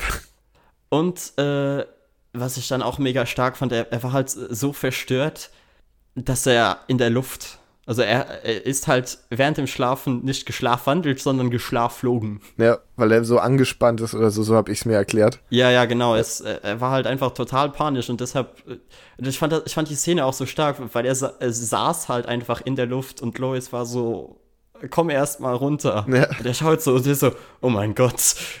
Ja, das war echt cool. Und mit dem äh, letzten Satz dann, wo sie ihn fragt, so, ja, wann hattest du denn das letzte Mal einen Albtraum? Und äh, Superman einfach so, ich glaube, ich hatte in meinem ganzen Leben noch nie einen Albtraum. Deshalb, schon sehr, das sehr starke Szene. Sehr, sehr stark. Und ich mag auch, dass sie jetzt äh, am Ende wieder irgendwelche Zitate hinpappen. Und wie das damals bei Watchmen war. Was wir, wo wir null drauf eingegangen sind, ist dieses Ganze, was ich glaube, was ein wichtiges Thema sein könnte. Der, wie haben sie es genannt, den Superman-Effekt? Dass irgendwie 98% aller Metawesen, also Menschen mit Superkräften, in den ah, ja, USA sind. Meta-Story. Genau. Seit Superman da ist, irgendwie. Ja. So war das, ne? Und was es damit ist, auf sich hat. Das ist halt äh, die äh, Rahmenhandlung. Damals in Watchmen war es hauptsächlich der Kalte Krieg. Jetzt ist es halt äh, in Doomsday Clock das, was du hauptsächlich über die Zeitungen und so liest. Vor allem, Leute, wenn ihr faul seid, lest die Dinger trotzdem weil die sind wirklich äh, sehr, sehr interessant. Da stand zum Beispiel auch drin, wie das äh, passiert ist mit dem äh, Tagebuch von Rorschach, das tatsächlich von einer Zeitung veröffentlicht wurde, die äh, de der Grenzwächter oder so hieß und die mittlerweile es auch gar nicht mehr gibt. Und der Autor, der das Ganze veröffentlicht hat, also das Tagebuch, der wurde umgebracht. Zu Recht. So, so, solche, solche coolen und interessanten Informationen stehen halt da unter einer Mauer von Text und dem musst du halt suchen. Ja, das aber ist das, leider echt sperrig gewesen. Ich musste mich da auch ein bisschen durchquälen. Ja, aber das ist Watchmen. Also das, das ja. gehört halt dazu. Und ich mag das wirklich. Äh, meinst du, dass dieser Superman-Effekt daran liegt, dass Dr. Manhattan dieses Universum gestaltet hat? Ganz im Ernst, ich glaube, dass der Superman-Effekt ziemlicher Bullshit ist. Ja, also dann, dass, dass die ganzen Metawiesen in den USA sind, dass das irgendwie mit Dr. Manhattan zusammenhängt, weil er sich das ja seine Welt sein, bauen wollte. Er, ja, das könnte natürlich sein. Und ich habe irgendwo gehört, dass es Leute gibt, die behaupten, dass Superman Dr. Manhattan ist, was ich für Quatsch halte. Nee, nee, nee, nee. Also das ist, halte ich auch für sehr, sehr unwahrscheinlich. Es ist viel wahrscheinlicher, dass beide sich begegnen. Oder und dass er wenn er, Und selbst wenn es der Fall sein sollte, wird er früher oder später sich äh, dann abkapseln. Weißt du, dass es so zwei Persönlichkeiten in einem Körper sind, die sich irgendwann trennen. Meinst du wie Piccolo bei Dragon Ball? Ja, so was in der Art.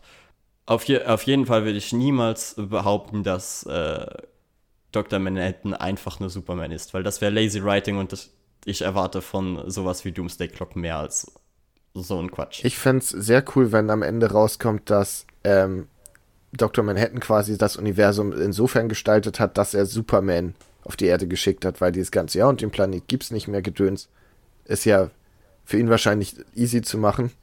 Weißt du? Ja, klar. Dass er quasi. Obwohl ich es hm? etwas dumm finden würde, wenn, äh, wenn Dr. Manhattan sozusagen auch noch Krypton erschaffen hätte und so. Ja, muss er ja gar nicht. Muss er nicht, weil er hat ja das Universum erschaffen, hat ja alles dahin erschaffen. Ja. Deshalb schätze ich eher, dass sie vielleicht äh, die Origin etwas umschreiben werden, als jetzt sagen, ja, okay, das Ganze mit, mit Darkseid und Krypton und bla bla bla gehört auch noch alles dazu. Ich bin, ich bin gespannt, was am Ende dabei rauskommt. Es ist jetzt auch müßig darüber zu spekulieren, auch wenn es Spaß macht. Ja, ich will auch sagen, dann äh, geht's hiermit weiter im Juni oder Juli. Jo. Alles dann klar. bedanken wir uns bei allen, die hier noch äh, zugehört haben. Habt noch einen schönen Tag. Ihr seid die Besten. Wir freuen uns immer, wenn ihr kommentiert und so und, und haben sehr, sehr viel Spaß dabei, all die Sachen zu lesen und äh, nehmen sehr gerne Vorschläge für Themen an. Folgt uns auf äh, Instagram unter splashpagefm und dann hören wir uns hoffentlich beim nächsten Mal. Tschüss. Bis dann. Ciao, ciao.